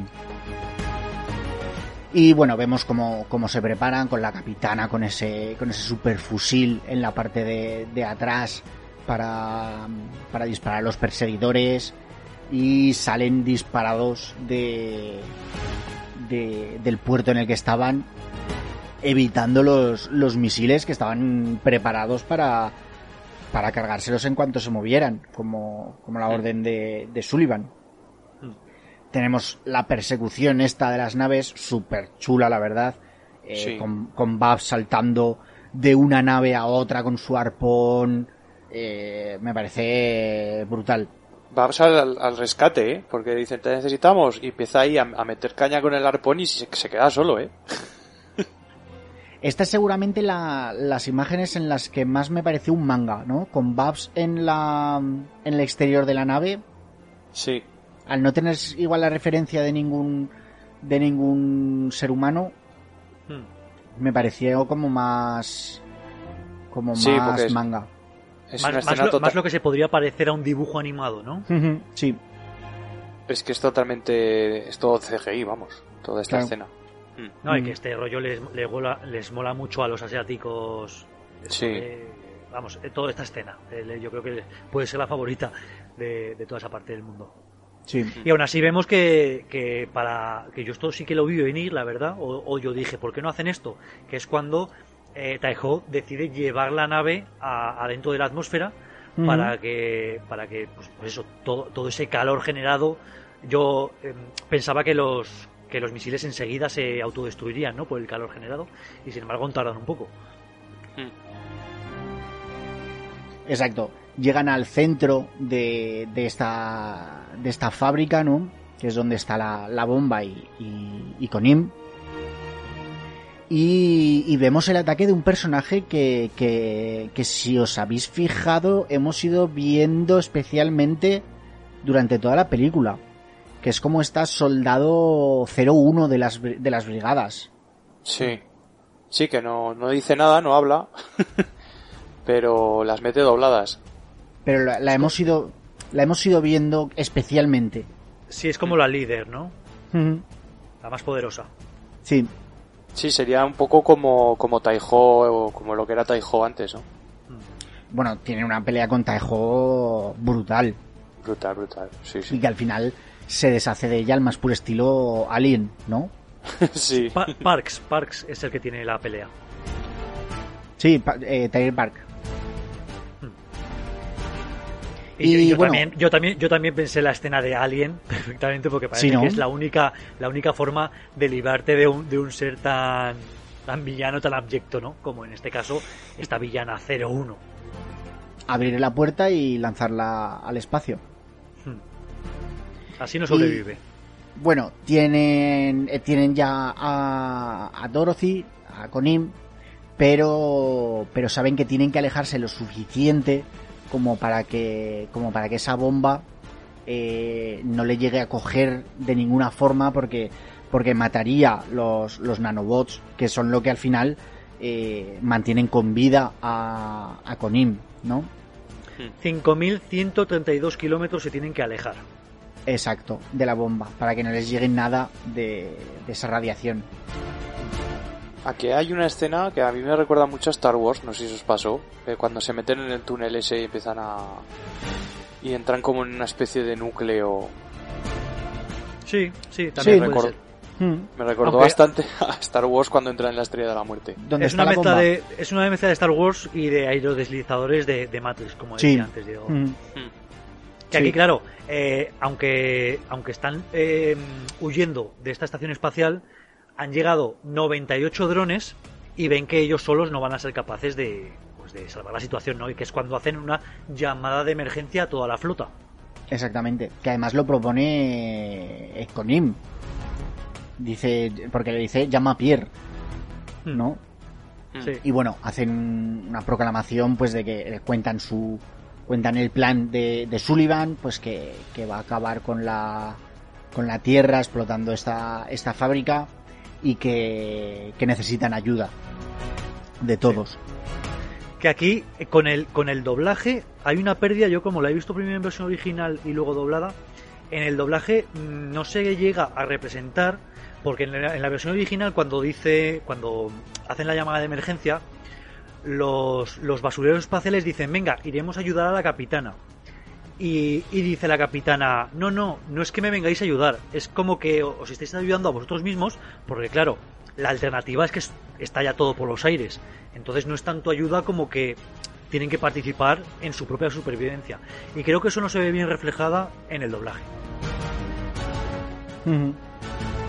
Eh, hay mucha diferencia. Yo la vi eh, en versión doblada, pero con subtítulos eh, también de los de, de, lo- de la tripulación. ¿no? Que está en castellano. Y como mm, eh, es el problema de ver unos subtítulos aunque esté en castellano, que como un buen escote se te van los ojos. Claro. Y, y- y es imposible no leer parte. Y hay muchísima diferencia de los subtítulos a lo que se dobla. Sí. Pues esta es una de esas grandes diferencias. O sea, a ver, eh, siempre se intenta traducir no literalmente, sino adaptarlo un poco y ponderarlo. También lo hacen por el tema de, de las bocas, Claro. para que encajen las palabras, las vocales, con lo que está pronunciando el actor, aunque sea en, en la versión original. Entonces, hay ciertos, ciertas adaptaciones. Pero hay veces que cambia bastante el significado, y esta es una de ellas. Exacto. Vemos ya la salida de la, de la Victory por estos túneles, ¿no? Que decíamos que nos recordaban al- a los deslizadores de, de Matrix. Porque sí que tiene una parte de lo que dice David, que tiene una parte como de las luces blancas y tal, que sí que parece eh, Star Wars. Pero luego es que se meten en la parte que parece más puramente chatarra, y, y vamos, me parece, me recuerda muchísimo a, a las cloacas, ¿no? De, de Matrix. Sí, ver, hay, hay un poco de todo, se han, se han basado en varias cosas. Sí, sí, vamos, pero ya lo he dicho, es un, un batiburrillo, un pupurrí.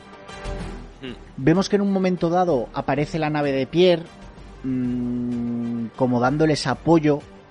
Hasta aquí no sabemos nada más, ¿no? Sí, e incluso Taejo le dice, aparta Pierre, como que le estuviese frenando hacia donde quería ir, y, y la nave de Pierre se echa a, a un túnel lateral, a un túnel secundario. Exacto. Eh, y ya salen de, de la fábrica y bueno, se encuentran con toda la flota de, de basureros espaciales que es, pues bueno, esto es como un... mm, ¡Resistencia! que a mí la verdad es que me, me gusta mucho estas escenas siempre, molan bastante. Eh, vemos una lucha espacial muy espectacular, la verdad es que es, oye, un chapó por, Mm. por, por estas imágenes de, de todas las naves. Volvemos a ver a, a personajes que hemos visto antes, al, al ruso con gorro de ruso, a la americana con la bandera americana detrás, al mexicano, a, ¿sabes? Mm. Y ya vemos que, que están dando por las noticias eh, en, en las colonias de, de la UTS la- las palabras de, de Sullivan contando su plan. Que por favor, si un día sois villanos, nunca contéis vuestro plan. O aseguraos de que no se os están grabando. Claro, joder. O, mata, o, ma- o después los matáis. Que tampoco... no sé. Y ya está. Es que es, es- no sé, es, es simplemente unas ganas de, de verbalizar tu plan. No te querría ver a ti como villano maligno eh, con intención de destruir el mundo. Porque- Sería un, un villano calladito. Calladito, ¿no? Claro. Pero entonces no te podrías regodear. Lo que les encanta a los villanos es regodearse en su propio plan y en su propia maldad y decir, mirad, vosotros sois escoria y yo con mi gran mente maquiavélica os he traído por los suelos. Sí, sí. Forma parte de- del divertimento de ser un villano. Vemos que la victoria ya se está alejando ba- bastante y, y que la última nave que, que ya les persigue es, está comandada por, por el mismísimo Sullivan. Claro, que es una de las cosas que decía yo de, de- de implicarte tú mismo. ¿Qué necesidad hay de que vayas tú personalmente en una nave a detener a esta gente? O sea, es que parece el malo final de un videojuego, ¿sabes? Sí. que es Bueno, el y gran sobre final todo- que tienes que cargarte. sobre todo montado en esta nave, que es prácticamente una extensión de su cuerpo, ¿no? Que parece un, un, un mecha que tiene brazos. Mm. Parece una especie de insecto. Sí, sí. Sí, porque él al final, si os habéis fijado cuando le escanean el cuerpo y tal, eh, por dentro tiene partes mecánicas. O sea, está... Es un poco Darth Vader en cierto modo, ¿no? Es que para Sí. llegar a 152 Exacto. años algo ha tenido que hacer. Sí. Si no, ya te digo yo que tú y que yo no llegamos. Exacto. Eh, logra partir por la mitad a, a, a Babs. La capitana también parece que está hecha polvo. Eh, bueno, parece que es el, el, final, ¿no? De los, de los barrenderos. Pero, por lo que dicen, han conseguido eh, llegar a ese, a ese límite de, mm, del- de los kilómetros que ha dicho Oscar, que ahora no sabría repetir. Eh, 5.132 y que me hace mucha gracia porque cuando llegan a los 5.132 kilómetros salta un cartelito que pone Dorothy is safe. es en plan, alguien se ha molestado en este Sí. momento de crisis a programar el ordenador para que ponga Dorothy is safe cuando llegue a la, a la distancia adecuada. O sea, es un poco... Hay un programado, hay un programado en la nave que no sabemos quién es, que, que está ahí haciendo los pequeños pequeños toquecitos. Habrá sido Babs. Y cuando Sullivan ya con esta con esta nave mecha está arrancando partes de la de la nave, ¿no? Que además abre como una compuerta y, y le salta el dinero a la cara. No sé si habéis dado cuenta. Sí, sí, sí. En plan, toma tu sucio dinero. Sí, sí. Es que es Y- como, el, es como el maletero, donde tenían ahí metido Sí. todo lo que no querían y donde se supone que está eh, con Im.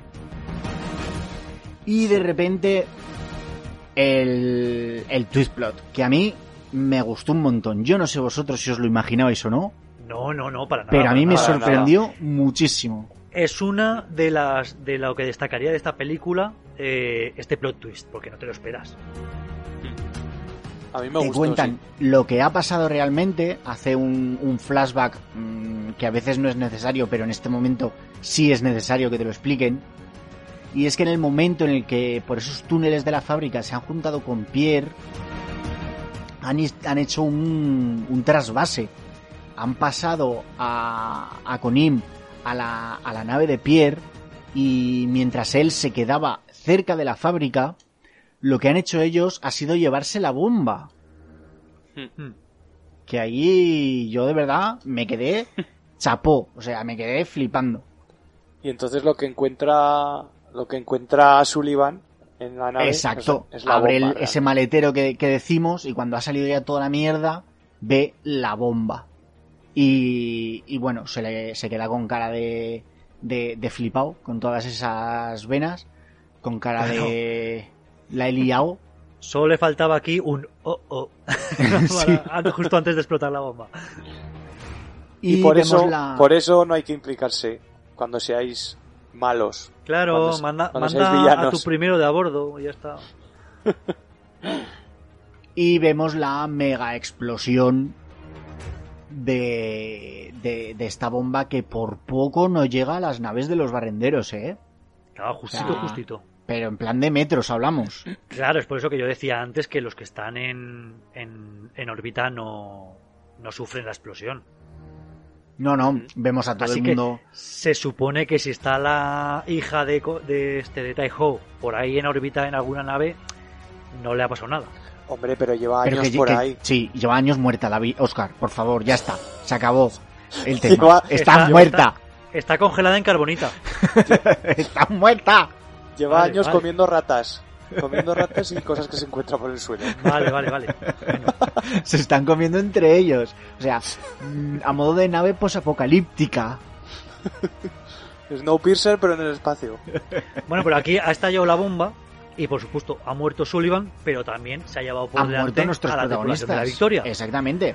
Que yo aquí me quedé en plan de, ¿en serio? Eh, Hombre, a ¿Han mí matado me, a nuestros me cabía una sandía por la boca. Sí, sí. Eh, vemos a todo el mundo como muy tranquilo ya, en plan de pues, a, la- a los de las colonias, gente en la tierra que, que, bueno, pues ya se esperaba muerta, ¿no? Hmm. Y de repente vemos a Conim que nos está poniendo los ojos estos de estoy manejando nanobots. Sí. Y vemos desde el espacio como un- una luz roja que se acerca, un orbe rojo, que ya vemos que son los, los, los nanobots rojos del, del punto langragiano, ¿no? Sí.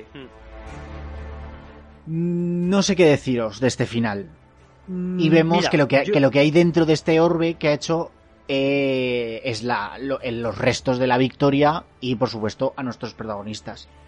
Que lo veo lógico dentro de todo el tono de la película. Que murieran sería un poco extraño. Pero este final también, no sé. A ver, No sé. yo voy a dar mi opinión. Eh, este, eh, esta película te ofrece un final feliz y que todo el mundo se quede con buen sabor de boca y con una sonrisa, pero creo que habría ganado un puntito de calidad si esta tripulación hubiera muerto, porque te habría dejado con un pozo más diferente, por decirlo así, más de más calidad, insisto. Creo que a veces eh, los dramas eh, necesitamos un poquito de drama de vez en cuando y que no todo tiene que acabar bien.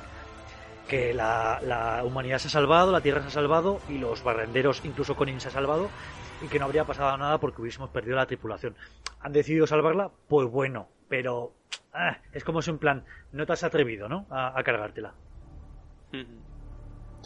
Claro, Pues eh, es que bueno, siendo una película que, que pretende ser familiar, Hmm. hubiera sido hubiera sido heavy que se hubieran cargado todo el mundo. Aparte, tienes que solucionar el tema de la hija de, de Taiho, ¿no? Que, que tampoco está solucionado. Pero vosotros, ¿qué final hub- hubierais preferido? Eh, yo hubiera preferido que estuvieran muertos, mm, que se hubieran sacrificado, ¿no? Por la, por la niña, después de, de lo que decimos, después de ese, de ese plot twist tan espectacular, lo aceptaría, que se hubieran sacrificado. Ellos, además, en los últimos momentos se les ve como contentos por haber hecho ese sacrificio. Hmm. Pero entiendo que dentro del tono de la película los salven. La deja, Ah. la, la deja más redonda, eh, cierra como la película familiar que es. Es más, la siguiente escena es una escena de familia feliz. Eh, pero no sé, lo que os digo, mm, creo que ser un poco más atrevidos habría, le habría dado más calidad global a la cita. Hmm. A mí, si me hubieran salvado solo a la capitana, me doy por conforme. Y a Babs. Ya, Babs, venga. Bueno, vemos ya que, que después de todo esto se han hecho súper famosos, ¿no? Eh, los reverencian y los aplauden allá por donde, por donde pasan, para todo tienen. Y vemos una escena que, que me hace bastante gracia, como que han encontrado a... ¿Cómo se llamaba? Eh, Tocino, Gorrino. no. Gorrino, Gorrino. exacto, Gorrino. y aparece la capitana y una misteriosa chica con un arpón que le clava el arpón entre las piernas a, a Gorrino y vemos que tiene la, la voz de Babs, que por fin se ha podido poner los, los injertos. Es buenísimo. Es buenísimo que le, que le mantengan la voz. Sí. Vemos a Pierre que sigue intentando ligar con la, con la capitana. Ahí vas a tener David Guerra. Pico pala. Porque encima Pierre no es que sea un, un gordofofo, ¿eh? Que No, no, no. No, sé, no. no, sé- no sé Bien la parecido. no sé la capitana que... No sé. Qué cerrada de mente es. Aunque sea bien No, parecido, si es un capullete. No, pero yo, yo creo que ya tuvieron una cita y que a lo mejor la capitana no se plantea una relación. Es prefiero ir de flor en flor, ¿no? No funcionó. Y tan está. pronto le apetece un francés como le apetece un ruso. Claro. Eh, sí, el ruso del gorro del ruso, que sí que es... y bueno, vemos como Taiho por fin va a poder despedirse ¿no? de, de, de la hija a través de, de, Co- de, de Conin. Esta escena a mí me sobra completamente. Y eso que, que, que se me encogió el corazón, mi lagrimica, porque es, es jodida. Eh, cuando se cuando se vuelve a juntar con, con su hija como en esa mm, en ese... En un recuerdo. Sí, como en el recuerdo de la última vez que se vieron, se ve la, la no- mesa no de las no apuestas y tal, Hmm. y ella que le enseña a él, pero a mí me sobra. Bueno, es para darle, es para darle el cierre a la trama de, de la hija. Eh, darle Mm. cierre, pero que bueno, que te deja un poco ahí que, que hay de realidad en todo esto. O sea, que de realidad me refiero a, a que a día de hoy entre nosotros no nos ponemos de acuerdo en qué ha pasado con la hija.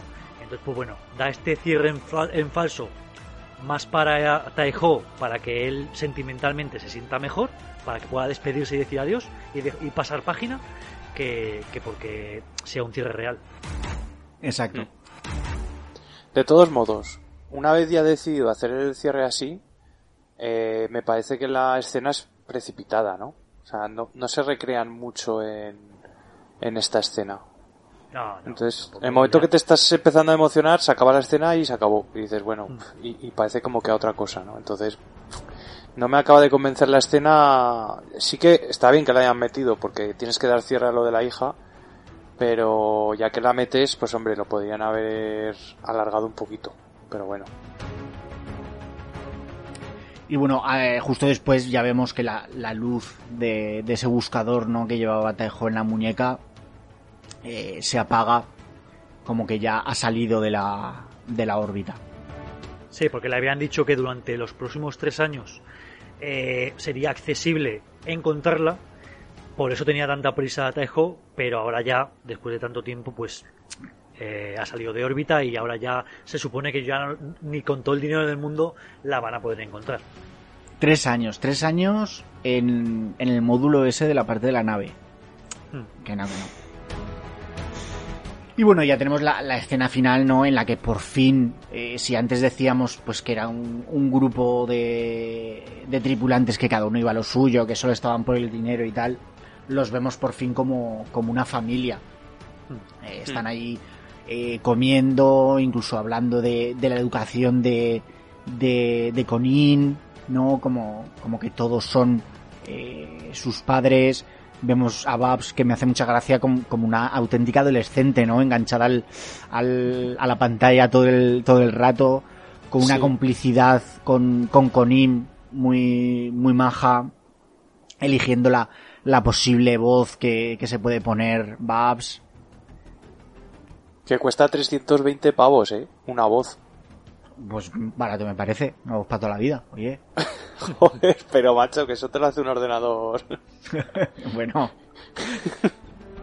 Y nada, nos dicen pues eso, que son muy felices y que, y que hay veces que, que, que Conin baja a la tierra para, para hacer árboles. Con lo que descubrimos pues que la tierra se está, se está regenerando gracias a los poderes de esta niña. Están volviendo a aparecer vegetación y que bueno, que ya no es necesario irnos a Marte, a colonizar Marte, sino que podemos seguir viviendo en, en la Tierra, ¿no? Sí. A mí este la, mensaje- y la última escena, escena, eh, es pues bueno, dando un final así pseudo abierto, no te obliga a nada. eh, pues siguiendo con su trabajo como barrenderos espaciales, ¿no? Diciendo que hay gente que ha entrado en su territorio y que como que, Que va- se van a enfrentar a ellos, ¿no? O algo así. Que son brigadas, creo, ¿no? Yo creo que son Ah, naves de las brigadas. Yo lo interpretaba como que eran otros chatarreros que les querían quitar pues su, su botín, ¿no? O algo así, pero bueno. Pero vamos, que que termina mm, para nos vemos en un futuro. Para mí, ¿eh? Sí, ¿no? Incluso eh, se ha preguntado al director sobre una posible secuela y él ha dicho pues que todavía es muy pronto, al final acaba, acaba- acaba de estrenar esta película, que es pronto para hablar de ello y que quiere hacer otros proyectos, pero que le gustaría ver más aventuras de la Victoria. Así que, Mm. bueno, yo creo que si esta escena tiene éxito, como parece que lo está teniendo, pues quién sabe si puede abrir una secuela, ¿no? Porque es fácil, pues eh, al fin y al cabo estamos hablando de una nave tripulante en el espacio, ¿no? Eh, le puedes inventar cualquier otra cosa. Así que posible es. Sí. Pues sí. Y bueno, hasta aquí la película. eh, no está nada mal, ¿no? A mí, sí. Para mí, una grata sorpresa. Sí, la verdad es que yo, yo me esperaba bastante menos. Hmm. Y, y me ha sorprendido. O sea, me ha parecido entretenida. Hombre, a ver, pues, dentro de lo que es, eh, tampoco es una obra maestra. pero es entretenida y, y bueno, y que no, lo que hablábamos, que lo tienes en la plataforma, que no te tienes que ir al cine ni, ni ha habido que hacer un esfuerzo extra, ¿no? Por el público por verla. Entonces, claro, ha, llegado muy bien a, a la gente, creo yo. Sí, no, yo creo que este tipo de películas que no se espera mucho de ellas como tal, el hecho de que estén en la plataforma y que no tengas que hacer el esfuerzo de ir al cine, que a lo mejor en el cine la respuesta de los espectadores podría ser, yo creo que menor y no alcanzar el mismo éxito de taquilla.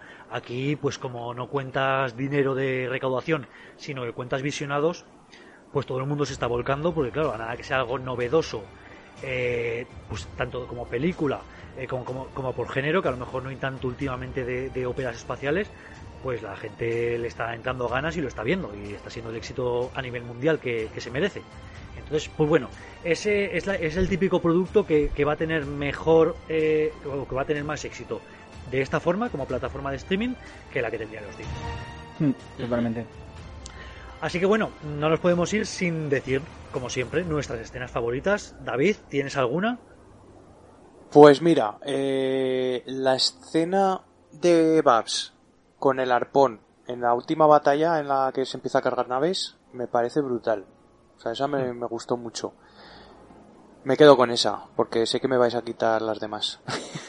bueno, has sido el primero en elegir, así que podrías habernos las quitado a nosotros. ¿eh? No, no, no, pero, pero voy a decir esta.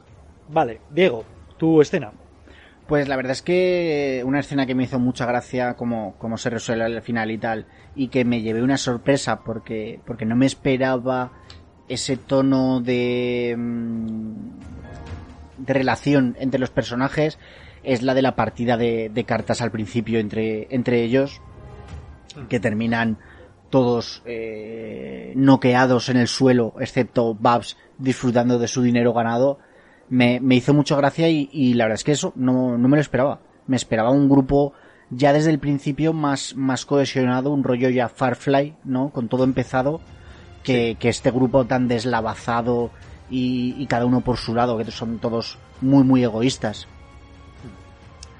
Pues bueno, ya que me has quitado mi escena favorita, que es, que es la misma que has dicho de la timba, que es, pero, pero a lo mejor por un tema diferente es mi escena favorita porque es la escena en la que te empiezas a enamorar de Babs y que termina siendo nuestro personaje favorito a la postre. Entonces, como es el personaje que más nos gusta, pues bueno, sería mi escena favorita, pero ya que tengo, que irme a una segunda escena, me quedaría con esta persecución en la que les disparan estos misiles teledirigidos y, y tiene, que, tiene que meterse en la órbita, la victoria y de repente dar un giro de 180 grados y, por el propio hecho del calor empiezan a explotar los misiles, pero ellos se salvan, pues me quedaría con esa escena. Así que bueno, hasta aquí va de los espaciales. Yo creo que ha dado de sí. Hemos analizado la película, hemos hablado del cast, de los directores, de que parece que vamos a seguir teniendo éxitos eh, asiáticos y que si vienen todos con este corte, bienvenidos sean, ¿no? Y, y que bueno, ya como despedida, recomendaros que nos sigáis en las redes sociales, como siempre, que estamos en Twitter, en Facebook y en Instagram, o si lo preferís, nos podéis mandar un correo electrónico a elsota9brus.hotmail.com.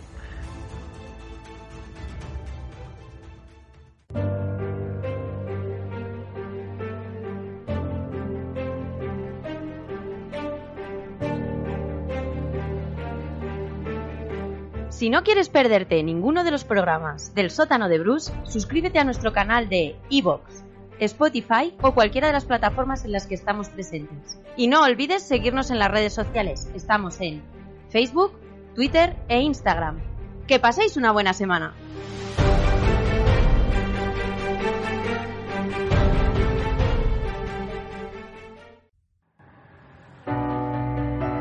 Chicos, eh, ya sea en nave, andando o en bicicleta, eh, nos vamos, así que hasta la próxima semana. Despediros. Adiós, adiós, adiós. Hasta la próxima. Adiós.